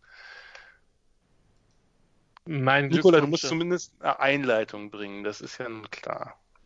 Ja, du, also, wir haben ähm, ähm, ein Sieg von Liberty bei Virginia Tech, 38 35, wobei es im äh, vierten Quarter ziemlich wild herging, weil also wir sind ausgeglichen mit 28 28 in die letzten zwei Minuten gegangen und äh, dann äh, gab noch dreimal Scores von von Liberty in allerletzter Sekunde äh, schießen sie das 38 äh, zu 35. Ich meine, wenn der gegnerische Quarterback Hooker heißt, dann kann ich verstehen, dass Liberty was dagegen hat und dem Riegel vorschiebt, Jan. das war jetzt die schlechtestmögliche Einleitung, aber okay, ich nehme sie. ja, äh, das, also man kann jetzt über das gesamte Spiel reden, man kann über die Leistung von Malik Willis reden, dem, dem Auburn-Transfer, der da wirklich einen tollen Job bei Liberty macht. Äh, man kann über die Verletzung von Khalil Herbert reden, dem, dem ja, Top-Running-Back der NCAA in den letzten Wochen, der sich beim Opening Kickoff verletzt. Das ist natürlich für Virginia Tech nicht so ganz ideal gewesen. Aber eigentlich kann man das Ganze auch auf die letzten Sekunden beschränken und über die reden, denn also du hast es gesagt, die zwei Scores, dann steht es 35-35. Liberty ist am äußersten Rand der Field Goal Range und versucht ein 59 Yard Field Goal. Das wird geblockt und von den Hokies zum Touchdown zurückgetragen. Ah, haben sie gewonnen? Nein, Justin Fuente hat, hat äh, versucht, den Kicker zu eisen, einen Timeout vorher gecallt. Äh, das ist äh, der erste Bock gewesen. Äh, dann geht es also zurück. Das, der Spielzug zählt nicht. Es ist ja ein Timeout gewesen. Äh, es ist ein Vierter und Sechs, wohlgemerkt. Und äh, Freeze denkt dann offensichtlich, naja, äh, ist nicht so, nicht so günstig. In 59 Jahren, da hat man eben diese niedrige Trajectory, der wird halt schnell geblockt ich spiele das Ding aus. Es sind noch acht Sekunden auf der Uhr. Viel ein bisschen zu riskant. Was macht Virginia Tech? Die stellen sich mit dem gesamten Team irgendwo hinten an die Endzone, um eine Hail Mary zu verteidigen. Was macht Liberty? Die nehmen den kurzen Pass zum First Down und dann kicken sie es aus nur noch 51 Yards Entfernung und die Messe ist gelesen. Jetzt habe ich doch noch einen untergebracht zum Thema Religion. Ähm, bei Liberty darf man das aber sagen, denke ich ja, das war schon also grotesk dämlich, was Virginia Tech da die letzten Sekunden angestellt hat. Äh, also äh, viel, viel mehr kann man den Sieg dem anderen Team nicht präsentieren. Aber okay, Liberty ist weiter anbieten und wir müssen uns mit dem Problem noch, äh, noch weiter rumschlagen. Welches Jan Nicola Cell, welches Power 5 Programm äh, wird seine moralischen Grundsätze, die es ja ohnehin nie hatte, vergessen und Hugh Freeze einstellen. Ist es Michigan? Ist es Cincinnati, wenn Michigan Luke Fickle holt, was schwer vorstellbar ist, weil das wäre ja ein Ohio State Man. USC sollte Helton doch noch drei Spiele dieses Jahr verlieren. Ich glaube, dass Freeze schneller in der Power 5 ist, als wir denken. Aus moralischen Gründen würde ich das persönlich ablehnen, aber sind wir mal ehrlich, er wäre auch nicht der Einzige, bei dem das äh, zu tun wäre. Von daher, äh, aber was sind denn eure Prognosen? Also vermutlich dürfte Michigan der Schritt ein bisschen zu groß sein, aber ein gutes bis ordentliches äh, Power 5 Team kann ich mir gut vorstellen. Dann würde aber Cincinnati rausfallen. Du sie gerade genannt hast. Ja, das ist ein sehr gutes Mid-Major. Das würde ich jetzt mal mit einem guten Power 5 Team auf eine Stufe stellen wollen. Ich glaube nicht, dass der zwischen Mid-Majors wechselt, ehrlich gesagt. Also kann ich, also da müsste schon viel Geld im Spiel sein. Der wird schon. äh, Liberty, wird ist, schon, Liberty ist kein Mid-Major. das ist ein Liberty- Independent und damit ist es ein Mid-Major. Ja, aber äh, wir reden da schon, dass das schon ein ver- verdammter Unterschied im Renommee ist zwischen den beiden. Also, Ja, ja, Liberty ist halt einfach deswegen, ich würde jetzt nicht die Independence grundsätzlich vom Renommee weniger veranschlagen, also, aber äh, Liberty ist natürlich noch nicht sehr lange, äh, nicht sehr lange in der FBS, Ja. das ist vielleicht ein bisschen das größere Problem. Aber ich, ja, ich weiß es nicht, also bei Cincinnati hoffe ich definitiv nicht, oder bin ich auch relativ sicher, dass es nicht passiert, weil wenn da ein Fickel geht, dann hoffe ich doch sehr, dass äh, Freeman, der DC, den ich hier schon äh, seit zwei Jahren bewerbe, dann wenigstens da den Job kriegt als Head Coach.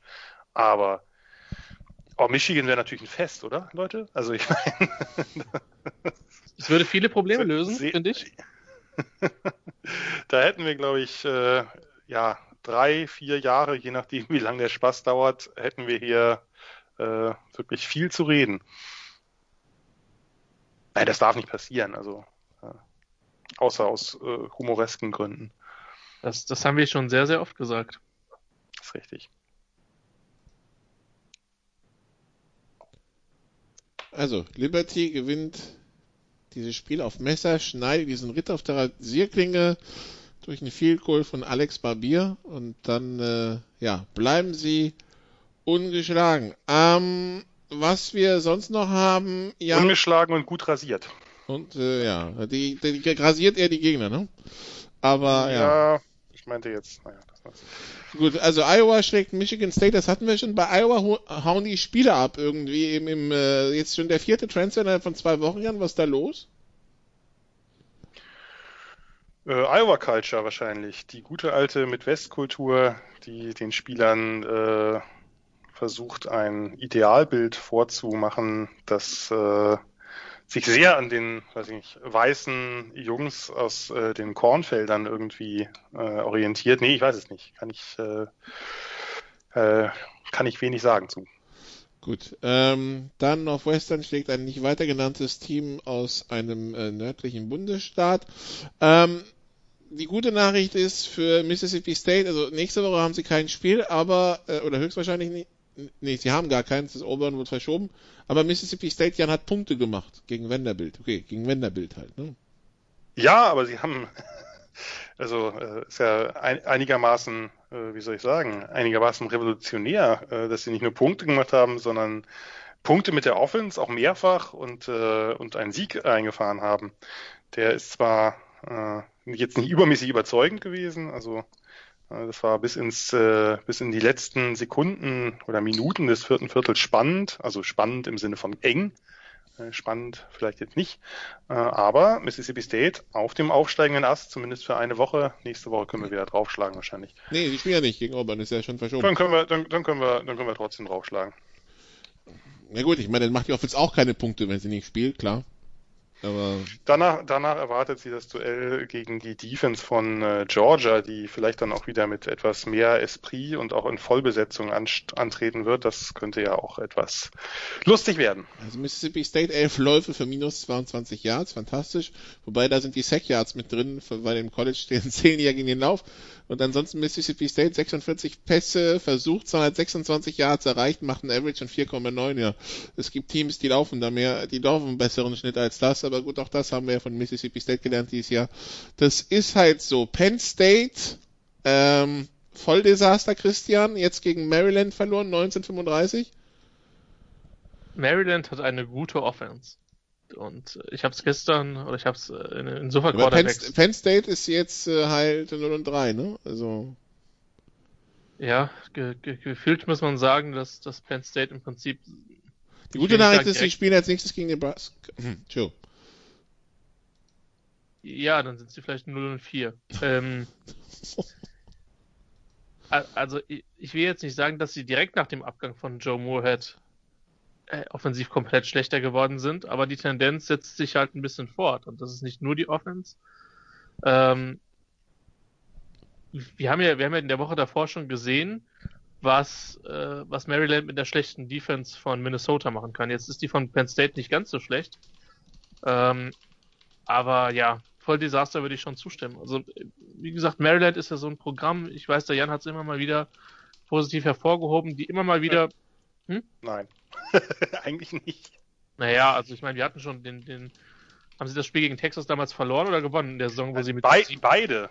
beide, zweimal hintereinander. Ja gut, aber danach ging halt nicht, nicht viel. Nee, aber dann, dann haben sie auch gefühlt irgendwie mit, mit 37 Quarterbacks gespielt, Richtig. weil alle verletzt waren. Ähm, aber dieses Jahr ist es gut und während, wenn Tagovailoa äh, als Starter hat, der kann sich glücklich schätzen. Ähm, aber ich weiß trotzdem nicht, ob es nicht am Ende mehr über Penn State als über äh, Maryland geht, weil ja, es äh, ich, ich weiß nicht, wie warm der Stuhl von, von James Franklin ist, aber ich kann mir nicht vorstellen, dass es äh, ja, dass das Kühlschranktemperaturen sind, wo er sich im Moment bewegt. Ich möchte dazu einmal Widerspruch einlegen, weil ich bin äh, auch bei Penn State nie der große Fan von Joe Moorhead gewesen und ich fand die Offense danach nicht schlechter, wenn man sich bedenkt, dass die äh, dann ohne Saquon Barkley auskommen musste, aber ähm, aber das hier ist natürlich jetzt, also das ist ja der, der, zweite äh, OC danach, also der äh, der direkt danach Ricky Rani, der ist ja zu äh, Old Dominion als Head Coach, glaube ich. Und jetzt haben sie ja den, den Charocca von Minnesota, der ja letztes Jahr wirklich uns alle begeistert hat. Also ich weiß nicht, ob es am OC liegt. Ich glaube, das ist irgendwie, das ist, liegt, Quarterback ist, äh, ist mau, die Running Backs sind alle verletzt, die Defense ist nicht auf dem Niveau der letzten Jahre. Ich würde aber auch vorsichtig sein, ob ich jetzt nach einem schlechten Jahr den, den Coach feuer. Also äh, gerade im College äh, bewegt man sich dann schnell mal äh, oder geht es dann schnell mal sehr stark bergab, äh, auch für ein äh, Programm, was ja durchaus sehr traditionsreich ist wie Penn State. ich, ich bin da, ich wäre da ein bisschen vorsichtig, weil ich eigentlich Franklin für keinen komplett schlechten Coach halte. Aber Maryland. Ich auch nicht. Ich auch nicht. Also das, das möchte ich an der Stelle schon auch betonen. Und, und der Defense Coach, der, der Pride hat, finde ich relativ mit, auch zwischendurch mit nicht super viel Talent oder nur auf einigen Positionen viel Talent, echt ziemlich, ziemlich gerockt. Also das war nicht immer eins der also die haben, finde ich, ein paar mehr Spiele gewonnen die letzten Jahre, als sie hätten vom Talent her gewinnen müssen. Also gerade wenn ich das so mit Michigan vergleiche oder so, vielleicht jetzt nicht der beste Vergleich, äh, fällt mir gerade auf. Ja, aber ich habe mich gerade gefragt, wen ich, wen ich lieber haben würde, Franklin oder, oder Harbour. Und ich bin immer äh, eindeutig bei Franklin. Ja. Eindeutig so. für mich, Franklin, definitiv. Und äh, um das abzuschließen, Torlia Tango Valora macht wirklich Spaß. Der ist äh, gefühlt zu Fuß noch ein bisschen, äh, bisschen explosiver als sein Bruder hat einen schönen Arm. Also das ist, das, ich hätte das nicht gedacht, aber das sieht nach einer echt schönen Offense aus. Und dann haben sie ja auch noch äh, sehr talentierte Receiver mit diesem Jared, den ein Five-Star, den sich Maryland gegriffen hat, was an und für sich schon relativ abstrus ist, der dann als True Freshman auch gleich zeigt, dass er das Talent eines Five-Stars hat. Also das ist, äh, das ist ein Team, was ansonsten, glaube ich, jetzt nicht übermäßig talentreich ist, aber die machen Spaß. Und wenn eine Offense klickt, so wie sie das gerade tut, dann schaut man dem durchaus gern zu. Man, man könnte jetzt Hayden dafür kritisieren, dass er, dass, dass Tagovailoa bei Alabama nicht gespielt hat. Wenn man dann aber sieht, was Mac Jones halt spielt, dann gehen die halt ein bisschen die Argumente aus. Also das ist halt echt, also Luxusproblem ist halt, glaube ich, die vorsichtigste Umschreibung, die, die man ja. da findet. Also, ja, und ich meine, der ist ja vor allem, glaube ich, deswegen transferiert, weil sie dann ja diesen Bryce Young auch noch, diesen Top-Freshman ja. da geholt haben. Also bei Alabama äh, wird so schnell nicht knapp, was das Quarterback-Talent angeht. Und ich meine, es ist ja schön, dass, äh, dass jemand wie Tolia äh, Tango Bailoa jetzt eben äh, die Big Ten begeistert und mit, mit Loxley, dem ehemaligen OC von Alabama, hat er ja auch ja. den richtigen Coach dafür. Also das ist, äh, ich hätte nicht gedacht, also ich habe die überraschen mich total. Also ich hätte gedacht, dass Maryland noch ein Jahr ziemlich weit unten äh, verbringen wird, aber mit so einer Offense, wie sie die letzten zwei Wochen gespielt haben, ist man natürlich in vielen Spielen irgendwo drin gegen so die Mittelklasse der äh, Big Ten, zu der ich Penn State immer noch zielen würde, trotz 0 und 3. Ja, qualitativ auf jeden Fall. Nun, ja, gut. Und Jan, in einem Jahr, wo so viele Richtwerte irgendwie flöten gegangen sind, ist es doch schön, dass man etwas hat, woran man sich festhalten kann. Sprich. Jetzt bin ich äh, gespannt, was kommt. Ich habe überhaupt keine Ahnung. Nee? Hast du keine nee. Ahnung, in welche Richtung es geht? Nee, Nebraska hast du schon gedisst. Wolltest du nicht mehr.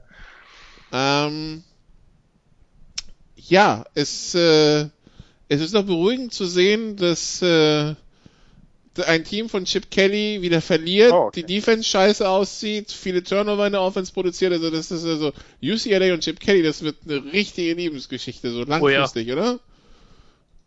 Ja, Oh ja. Äh, das ist absolut richtig. Also äh, die erste Halbzeit war ja abstrus schlecht. Moment, jetzt muss ich mal kurz was sagen. Genau, die erste Halbzeit war abstrus schlecht. Eben auch aufgrund besagter Turnover und dann sind sie halt aufgewacht und ich meine, äh, Punkte machen äh, geht ja dann irgendwann immer. Also äh, DTR und seine Offense äh, äh, haben dann irgendwann sehr, sehr gut funktioniert. Nur das Problem ist halt, wenn du eine Defense hast, die, die letz das letzte Jahr schon zu den allerschlechtesten der Power 5 gehört hat äh, und in diesem Jahr äh, nach dem ersten Spiel jetzt nicht, sagen wir mal, nicht übermäßig verbessert aussieht, dann wird schwierig. Und äh, ja, nee, aber ich wusste jetzt nicht, äh, warum du mich da mit dem mit dem armen Chip Kelly irgendwie äh, behelligst. Ich hatte jetzt eig- eigentlich gehofft, dass Christian noch ein Spiel kriegt, ein Topspiel aus der ACC, aber das äh, du Ja, wir haben ja eigentlich auch schon sehr, sehr viel Nachbesprechung jetzt gemacht. Ja, ja, das stimmt. Darum. Ja, so, viele, so viele Spiele haben wir nicht mehr. Ich meine, das Florida State von Pittsburgh paniert wird geschenkt. ja, Also. Nein. Ja, aber wir sind Nein. auch schon, wir, wir, Ja. wir bewegen uns schon wieder auch gut auf den, den, den Sofa Quarterbacks College Durchschnitt. Okay, gut. Dann sagen wir nichts mehr zu dem Kracher äh, Syracuse gegen Boston College. Nee, weil ich meine, es gibt halt auch Spiele, da ist es wertvoller, wenn man da kein, keine Worte zu verliert. Und, äh, naja. Okay. Nikola, Ja. dann dein, dein äh, Auftritt jetzt eine kurze Pause anzukündigen, damit wir danach über die nächste Woche reden. Endlich haben wir einen neuen Moderator. Mann, ich habe seit 200 Podcasts aufgehört. Ja, dann äh, machen wir eine kurze Pause und dann schauen wir, was überhaupt noch übrig ist von nächster Woche, weil äh, es, sagen wir so, es ist kompliziert. Bis gleich.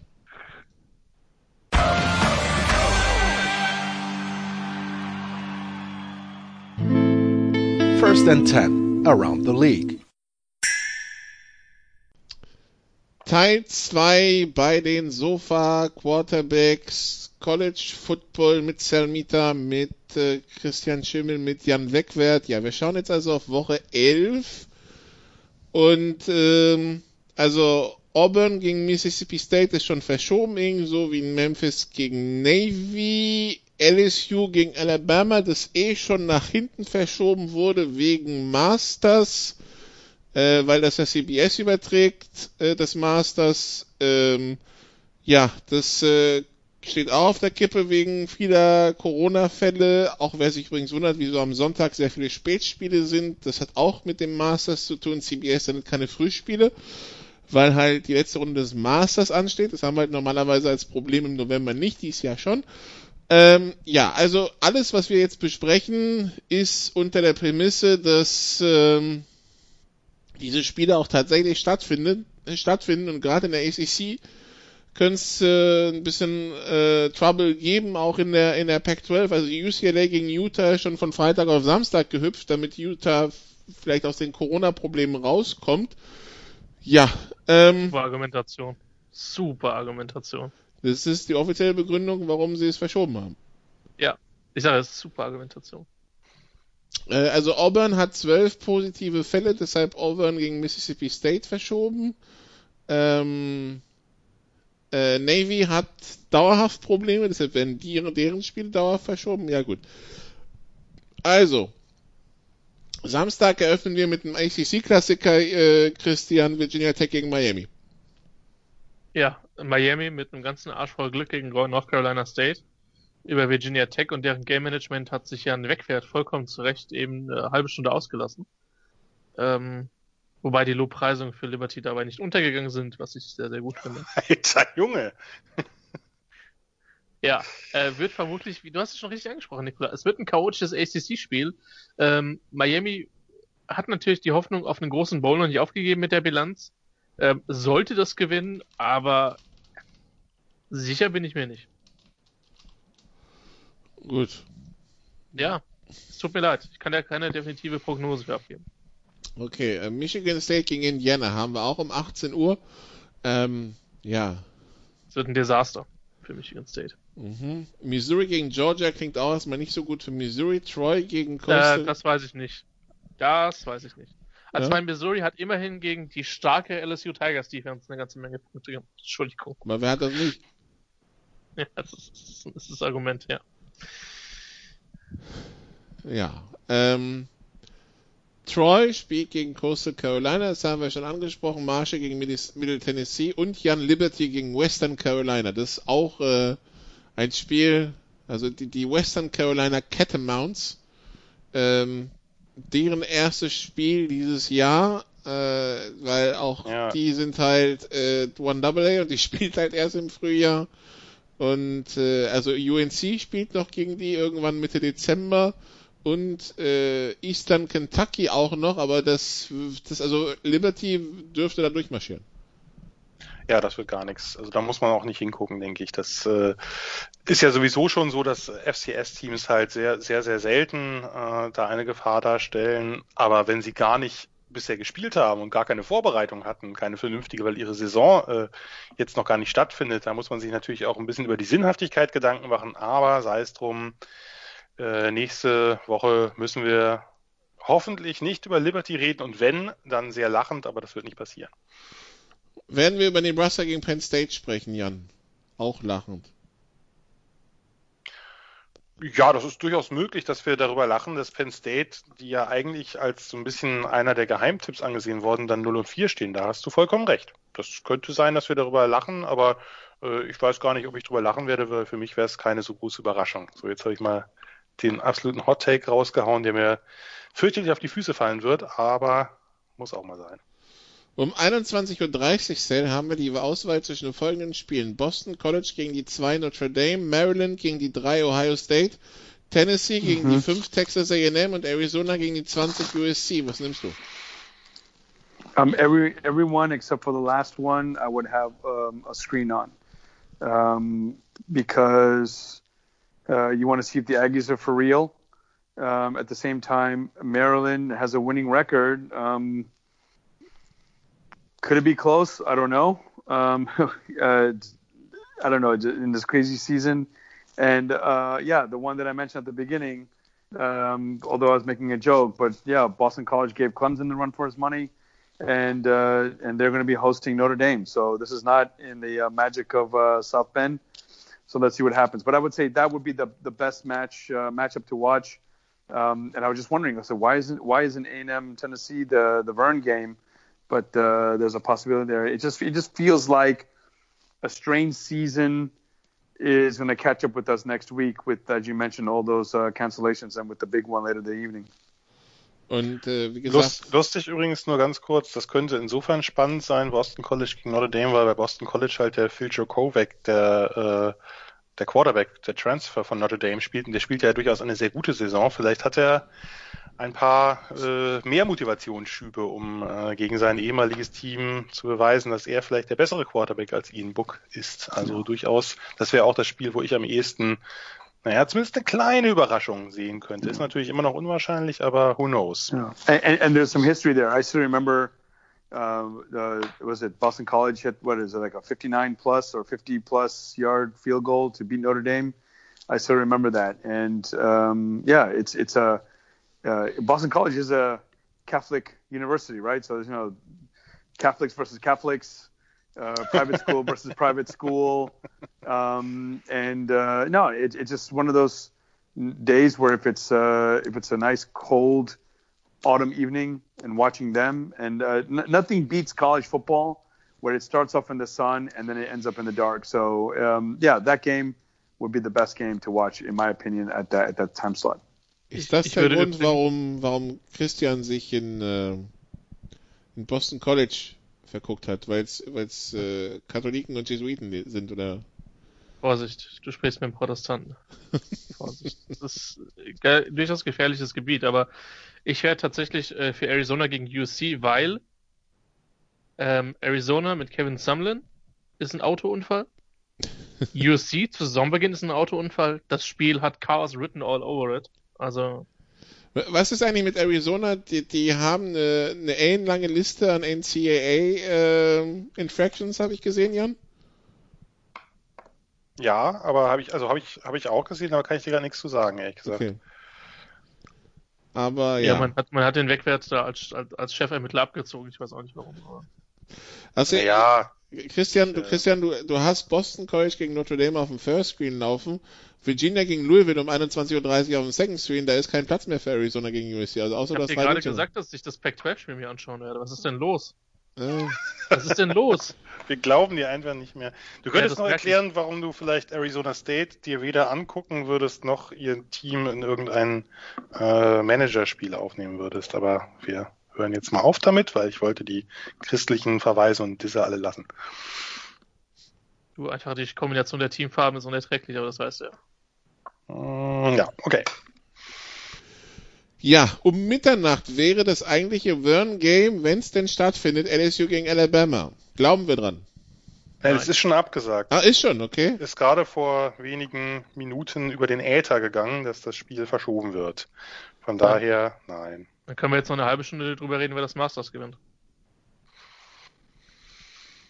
Ich war noch bei In Jeopardy, aber ja, gut, äh, dann, äh, dann ist es abgesagt. Wunderbar. Ähm, also auch post, ja, die SEC postponed, die cancel nicht. Also irgendwie wollen Genau, sie die haben noch, die haben noch ein, die haben noch ein bisschen Puffer. Mehr als andere Conferences. Wann hatten wir, wann hatten, äh, achso, die haben den 12.12., okay, als Wochenende, wo sie nachholen könnten. Gut, aber LSU hat doch schon einen Ausfall, oder nicht, gegen Florida? Ja, da spielen sie schon gegen Florida, also müssen wir mal gucken, wann das nachgeholt werden soll. Das werden ein paar heftige englische Wochen für die College Football Teams. Ja gut, das Ding ist aber, wenn du es, wenn du so betrachtest, die Defense von LSU braucht ja eh keine Vorbereitung, weil die stinkt ja gegen jeden ab, von daher können sie auch zweimal in der Woche spielen, also. Ja, vor allen Dingen, sie spielen halt auch nur ein Scheme, von daher ist es egal. Gut. Dann, äh, also kein LSU gegen Alabama, auch gut. Ähm, dann hat äh, CBS keinen Stress. Dann schauen wir auf den 1 Uhr Slot, Florida gegen Arkansas. Kann da was anbrennen, äh, Christian?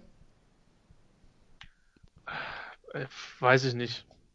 Bezweifle ich. Auch wenn Arkansas nicht so schlecht ist wie, ähm, wie in den letzten Jahren. Die haben sich schon stabilisiert, aber sehe ich eigentlich nicht wirklich. Dann Jan Washington State gegen Oregon. Also, das klingt auch nach einem Massaker. Ja, wird wohl deutlich sein, aber Washington State hat mich ein bisschen, bisschen überrascht. Äh, Also in dem, in dem ersten Spiel gegen, gegen Oregon State, die haben halt mit äh, Jaden DeLora einen, einen Freshman äh, Quarterback, der ziemlich gut aussah. Äh, also zumindest für einen Freshman und insgesamt äh, haben die ja ein paar Punkte aufgelegt. Also wird, wird äh, denke ich, eine klare Sache werden, aber äh, vielleicht äh, gibt es wenigstens Punkte auf beiden Seiten. Gut. Dann Sal Michigan gegen Wisconsin. Michigan, das drei Spiele gespielt hat und zwei verloren gegen Wisconsin, das bisher ein Spiel gespielt hat. Äh, ja. The seat could get hotter. Um, yeah, uh, yeah, I, I would say so. Like I said, you lose to Indiana, but obviously Indiana's having a good season. Um, but uh, is that right? Wisconsin's only played one game. Interesting. Okay. Ja.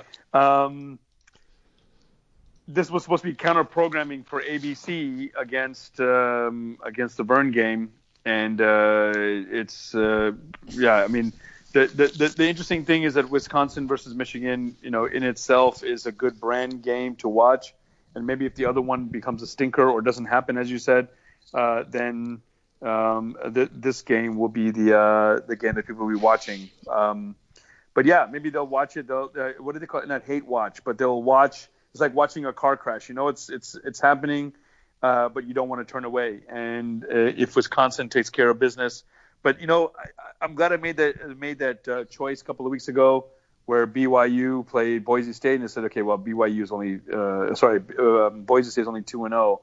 I haven't seen much of them. This could turn to be the same way. Michigan has played a few more games, a couple more games, and uh, this could be a chance to turn it around. And, and why not ruin Wisconsin's season? But um, yeah, he loses, and I can say for sure that he may be fired right before the Ohio State game, and he'll rally the team right before Ohio State, before uh, going to slaughter and saying, guys, this is my last game.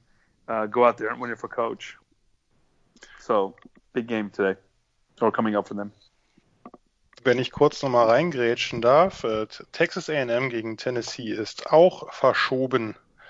Also die SEC, äh, da fällt gerade das Kartenhaus komplett in sich zusammen und die müssen wirklich gucken, dass sie die ganzen Spiele irgendwo noch unterkriegen. Zweifelhaft. A Also bye ernsthaft zweifelhaft. Also, Ja, ja, wir, äh, wir, wir könnten, wir, vielleicht kriegen wir einfach Boxing Day Football von der SEC. Yeah. yeah, yeah. You know what they should do? They should bring all the Georgia Southerns and the Jacksonville States, and they should play in the SEC stadium. This is like a SEC bye week. eine ganz hervorragende Idee, wie ich finde. Ähm, ja, und vor allem die SEC lässt uns dann mit solchen Krachern äh, dann an den Start gehen wie Ole Miss gegen South Carolina. Also das äh, Ja, aber, aber Nikola, das Masters läuft. Also so wie es so die Spiele im Moment angeht, will ich nicht mehr ausschließen, dass ich Samstagabend auch äh, zumindest auf einem Spiel einen Golf anhaben werde.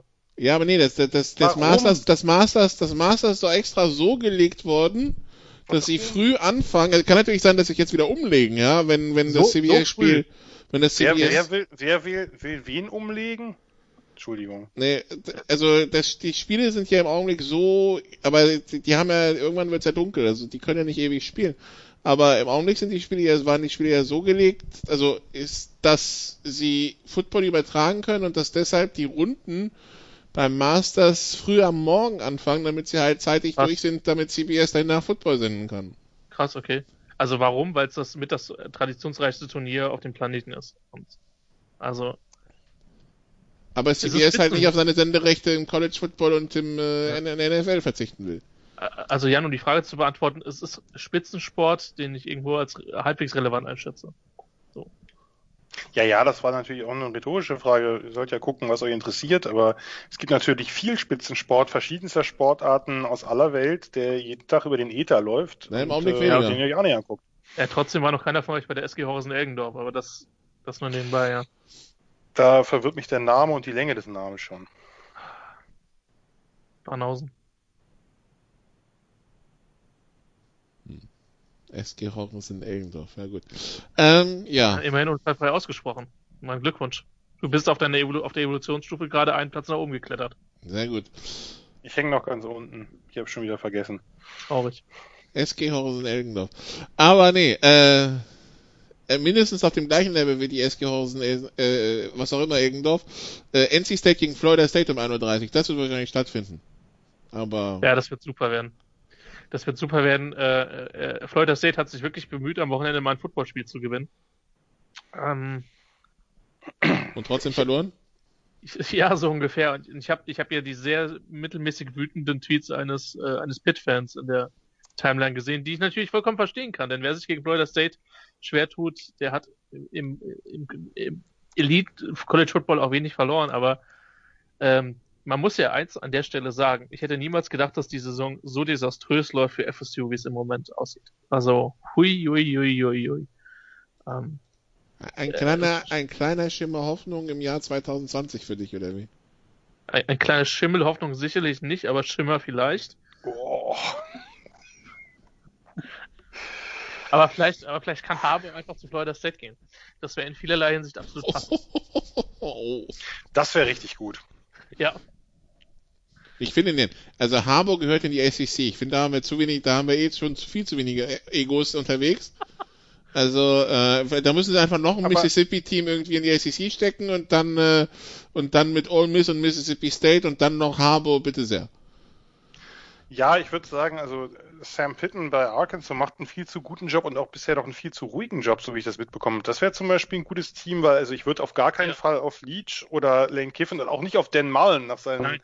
letzten Wochen, der äh, schiebt sich da langsam in so eine Pole Position an Dummheit. Also das, äh, das ist schwierig, da will man keinen von denen will man rausnehmen. Coach O ist natürlich, äh, steht außerhalb von allen. Nick Saban darf man natürlich auch nicht wegnehmen. Äh, ja, also natürlich wäre auch sehr, sehr gut, äh, falls Auburn, was ich zwar nicht hoffe, aber falls Auburn doch Gas Malzahn feuert, wenn Harbour versucht, da die Auburn-Alabama-Rivalry wieder auf ein ganz neues Level Mhm. zu heben, das wäre auch richtig gut. Hat er Ja. dann mal die nächsten 17 Jahre im Iron Bowl Sieger, ja? genau. Äh, Und warum? selten sehr knapp. Warum habt ihr 100 gegen Auburn gescored? Weil wir nicht 200 scoren konnten. Mhm. Ja, man, Why man, did you go for two? Because I couldn't go for three. Ja. Ja, man, man, muss sich, man muss sich in diesen traurigen Zeiten positive Szenarien ausmalen, sonst wird man bescheuert. Und Sie sehen, Sie hören, liebe Hörer, das tun wir. Damit wir auch nächste Woche bei bester mentaler Gesundheit sind und diesen Podcast aufnehmen zu können. Wobei das mit der mentalen Gesundheit, das lassen wir natürlich immer, immer im Auge der Hörer. Ich wollte gerade sagen, im Westerwald ist seit gefühlt 40 Jahren Pandemie in der Beziehung, aber ja. Man lebt, Nikola, immerhin das. Gut, ähm, und dann für, für die, die einfach kein Auge zubekommen, Arizona State gegen California um 4.30 Uhr und UCLA gegen Utah um 4.30 Uhr ähm, und damit der erste, die erste mögliche Blick sowohl auf Utah als auch auf California. Kerl gewinnt das deutlich. Das sage ich jetzt einfach, weil der Quarterback es besser ist, wäre, ich will nicht sagen das Jahr für gewesen, weil Oregon gut ist, aber es wäre bei voller Schedule Double-Digit Wins wäre nicht ausgeschlossen gewesen, aber ja. Das wird äh, schwierig zu realisieren. Das äh, muss ich selbst als Nicht-Mathematiker anerkennen. Und dann Washington gegen Oregon State um 5 Uhr. Ja, es, also es, es gibt kein Duell von gerankten Teams untereinander. Ähm, ja, und ansonsten halt auch, äh, also ja, viel Verschobenes und viel vielleicht nicht so ganz attraktives. Äh, ja, so von daher der, also so sehr sich Herr Schimmel wünscht, dass wir mehr in den äh, Preview-Teil gehen, aber also ich glaube, wir haben jetzt alles rausgeholt, was ging aus dieser Woche. Woche 11 ja. ist jetzt nicht die Woche, also vielleicht gibt's Upsets, aber sie ist, sie, die liest sich erstmal nicht wie die Woche der ganz großen Highlights. Nee, ist so. Lass uns daher den Deckel drauf machen. Dann Deckel drauf und Picking against the spread.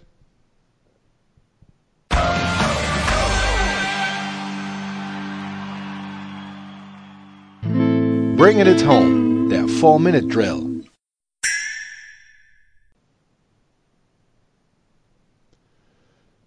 Teil 3 bei den Sofa Quarterbacks College Football.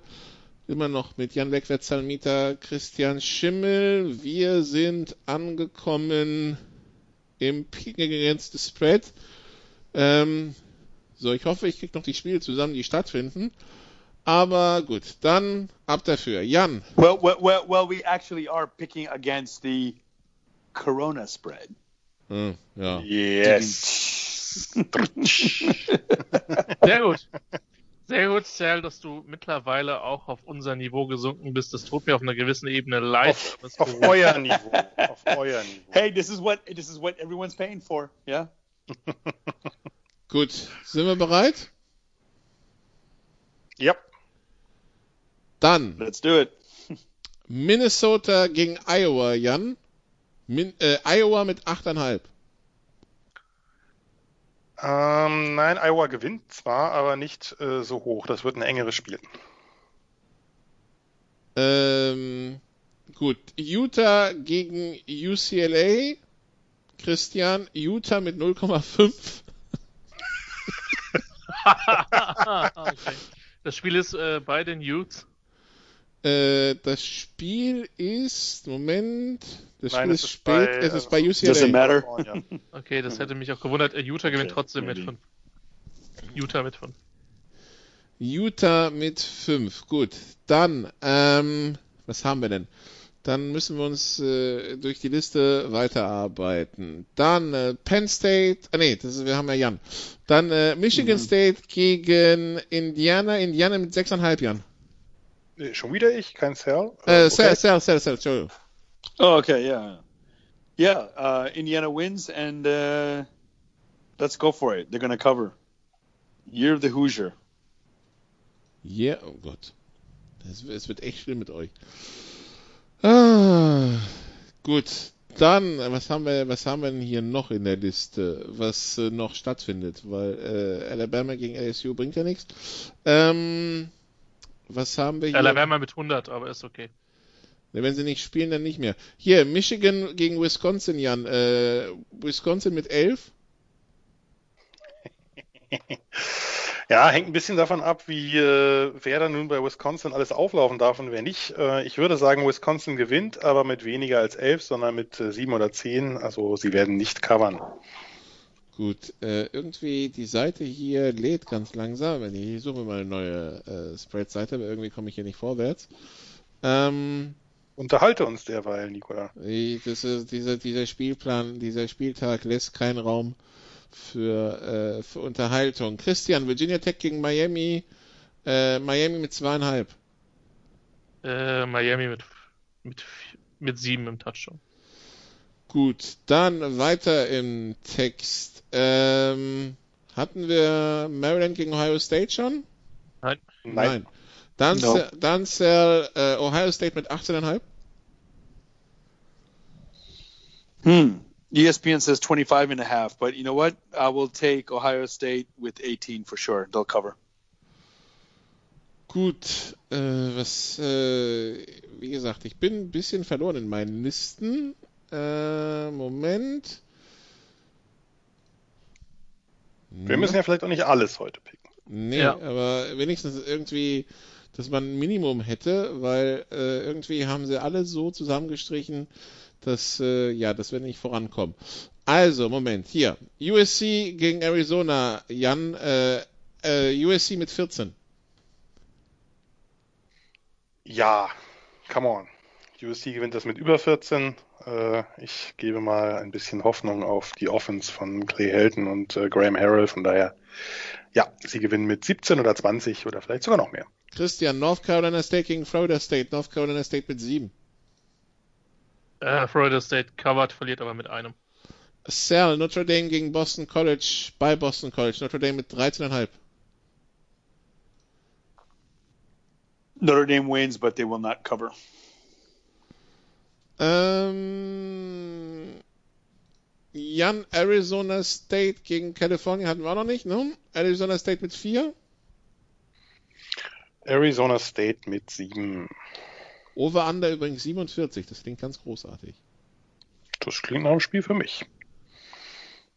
Hm, ja, kann man so sehen. Äh, Georgia gegen Missouri, Christian. Georgia mit 13,5. Äh, Missouri covered und ist mein Dark Horse für ein Upset. Also Missouri, Georgia gewinnt, aber das wäre einer von den Favoriten, wo mich ein Straucheln nicht so hart wundern würde. Ähm, okay. Was, also Alabama LSU ist gestrichen. Florida gegen Arkansas hatten wir noch nicht, Sir. Florida mit 17,5. Ooh. Um, yeah, I'm, I'm I'm picking the favorites, but I'm not picking them to cover after the games they had. So yeah, Florida will win, but they will not cover. Florida will win, but they will not cover. Okay. Ja. Dann äh, hatten wir noch, was hatten wir noch? Hier, Jan, am Freitag, in der Nacht von Freitag auf Samstag schon Cincinnati gegen East Carolina. Cincinnati mit 27,5. East Carolina hat eigentlich eine gar nicht so schlechte Offense gehabt, oder zumindest der, der Holton Arlos, der Quarterback, der war irgendwie zumindest letzte Saison relativ hot, aber äh, dieses Jahr scheint da nicht so viel zu funktionieren, dass Cincinnati jedes Team in den letzten Wochen gekillt hat, wird das den East Carolina Pirates auch nicht anders gehen, von daher äh, äh, Cincinnati gewinnt und covert. Apropos gekillt, Christian, Tod gegen Toter, Penn State gegen Nebraska, Penn State mit dreieinhalb. Junge. Äh, ich würde dem Jan ja dann einen Sieg gönnen, deswegen sage ich, Penn State gewinnt mit 6. Gut. Das Äh, macht jetzt keinen Sinn. Doch, weil auch meine Tipps sind in aller Regel gut daneben, Jan. Ah, okay. Ich Ich wollte es nicht jinxen. Sal Oregon gegen Washington State, Oregon mit 10. Yeah, Oregon wins and they cover. Gut. Und ich glaube, damit, ah nee, äh, damit haben wir noch, äh, ah, hier, ah nee, da, da gibt es keinen Spread, schade. Ähm, gibt's hier einen? Ja. Jan Troy gegen Coastal Carolina. Coastal Carolina mit 11. Carolina mit mehr als elf. Bist du dir da sicher? Ja. So sicher ich mir bei Tipps halt bin. Mhm. Gut. Christian, äh, hatten wir Virginia gegen Louisville schon? Ich glaube nicht. Virginia mit 3? Ich dachte, der Kelch würde an mir vorübergehen. äh, Natürlich nicht. äh, Louisville mit einem Punkt. So, und dann brauche ich einen letzten für Sir. Moment. Was haben wir denn hier Okay. Schönes? Was haben wir denn hier Schönes? Was Steven F. Austin gegen Anyone. Hier New Mexico gegen Nevada wollen wir mal nicht antun. Ähm, ach doch, hier North Carolina gegen Wake Forest. Sir. North Carolina mit 13,5. Oof. Yeah, that's dead versus the dead. Um, Moment, Moment, sorry. Moment. Das Not 5 und really. 2 gegen 4 und 2, ja? yeah, but I mean, okay. So uh, what was the spread again? North Carolina and Wake 13 and a vers- uh, for North Carolina. Ja. Yeah. No. Um. Oh. Okay. I. No. You know what? That's my upset. Wake Forest. Wake Forest to beat Mac and the Heels. Gut, apropos Mac, da finden auch Spiele statt, schon Dienstag Nacht und Mittwochnacht, aber ja, das nehmen wir halt nicht mit rein. Und ansonsten schauen sie halt bis Samstag, was noch alles ausfällt. Ich glaube, da ist großes Potenzial. Was, was halten wir eigentlich, Jan, von der Theorie? Also ich habe vorhin gelesen, so von wegen, ja, äh, für Teams, wo die es um, für die es um nichts mehr geht, da könnten der ein oder andere Spieler denken, ja, so scheiß drauf, äh, hier Corona und Bubble und also hier vorsichtig sein und so weiter. Ich will mein College eben genießen und wenn das Spiel statt, äh, ausfällt, dann fällt's halt aus. Ist das was, was wir gerade in der ACC sehen? Ja, weniger, dass das Spiel ausfällt, sondern dass sich einige Spieler halt natürlich auch denken, dass sie jetzt vielleicht doch, wenn es eh um nicht mehr viel geht, den Sprung in die Draft wagen, wie es zum Beispiel Paris Ford, der Safety von Pitt getan hat, der die Saison begonnen hat, aber dann äh, ist es ja bei Pitt nicht so übermäßig gut gelaufen, da hat man sich viel mehr erwartet. Und ich glaube, das wird noch, äh, wird noch bei einigen Spielern mehr passieren, sowohl äh, Opt-outs aufgrund von dass die Saison halt äh, in die Binsen gegangen ist oder da nicht mehr viel zu retten ist, als auch äh, insbesondere bei natürlich besseren Prospects oder äh, zumindest designiert besseren Prospects, dass die halt äh, sagen Opt-out und jetzt Sprung in die Draft und wir bereiten uns dann jetzt lieber schon ab November halt auf, äh, auf haben wir schon unsere Pre-Draft-Zeit und äh, bereiten uns eben auf, wenn sowas stattfindet, Senior Bowl und Combine äh, vor, für diejenigen, die Senior sind. Äh, das kann, das wird sicherlich äh, in den nächsten Wochen noch ein bisschen mehr werden. Wir werden natürlich auch eine gewaltige Flut an Absagen haben für die noch unwichtigeren Bowl-Spieler als ohnehin schon. Äh, also von daher werden, werden wir da viele äh, Spieler aus der zweiten Reihe und vielleicht auch aus der dritten Reihe erleben, aber das tun wir ja sowieso schon, weil natürlich bei dem einen oder anderen Team äh, die Quarterbacks gerade oder auch andere Spieler, aber bei den Quarterbacks ist natürlich am, am sichtbarsten, nicht spielen können. Also bei Illinois ist immer noch der Fourth Stringer jetzt Starter und ähnliches. Da kann man sich natürlich Fragen über die Saison stellen, aber das können wir eigentlich die ganze Zeit und wir kommentieren es trotzdem weiter. Gut. Übrigens hier der, der Coach von Arkansas auch positiv raus für Samstag. Ja. Äh, Sam Pittman. Also ja. Wie gesagt, schauen Sie mal, was am Samstag noch stattfindet. Äh, wir nehmen am, äh, am Dienstagabend auf. Der Podcast kommt am Mittwochmittag raus. Und äh, bis Samstag kann noch viel passieren. Was dann stattgefunden hat, und wenn es halt drei Spiele sind, dann besprechen wir nächste Woche drei Spiele. Die ACC spielt hier immer und irgendwie zur Not besprechen wir halt die MAC. Das ist auch mal was anderes. Ähm, das auf jeden I'm Fall. all for it. Ich werde es mir alles angucken. Das also nächste Woche und ansonsten ja, mehr US-Sport gibt's natürlich am Donnerstag wieder in der Big Show, da werden wir wieder NFL besprechen, mehr US-Sport auch nächste Woche bei den Sofa Quarterbacks NFL und wie gesagt, was dann übrig ist im College-Spielplan, besprechen wir dann bei den Sofa Quarterbacks College Football. Dann danke Sel, danke Christian, danke Jan, danke liebe Zuhörer, bis zum nächsten Mal. Tschüss. Because we're picking against the spread of the virus and the spread of the victory. You did what you had to do and you won the game. Das waren die Sofa Quarterbacks mit der Extravaganza zur National Football League auf Sportradio 360.de. Wenn Sie Fragen, Anmerkungen, Gegenbeispiele haben, schreiben Sie uns entweder auf unserer Facebook-Seite über unseren Twitter-Account at Sportradio 360 oder direkt an steilpass at Sportradio 360.de. Great job, guys. Und versäumen Sie nicht unsere nächste Big Show jeden Donnerstag neu auf www.sportradio360.de. One day at a time. Keep getting better as a football team, and we'll see what happens.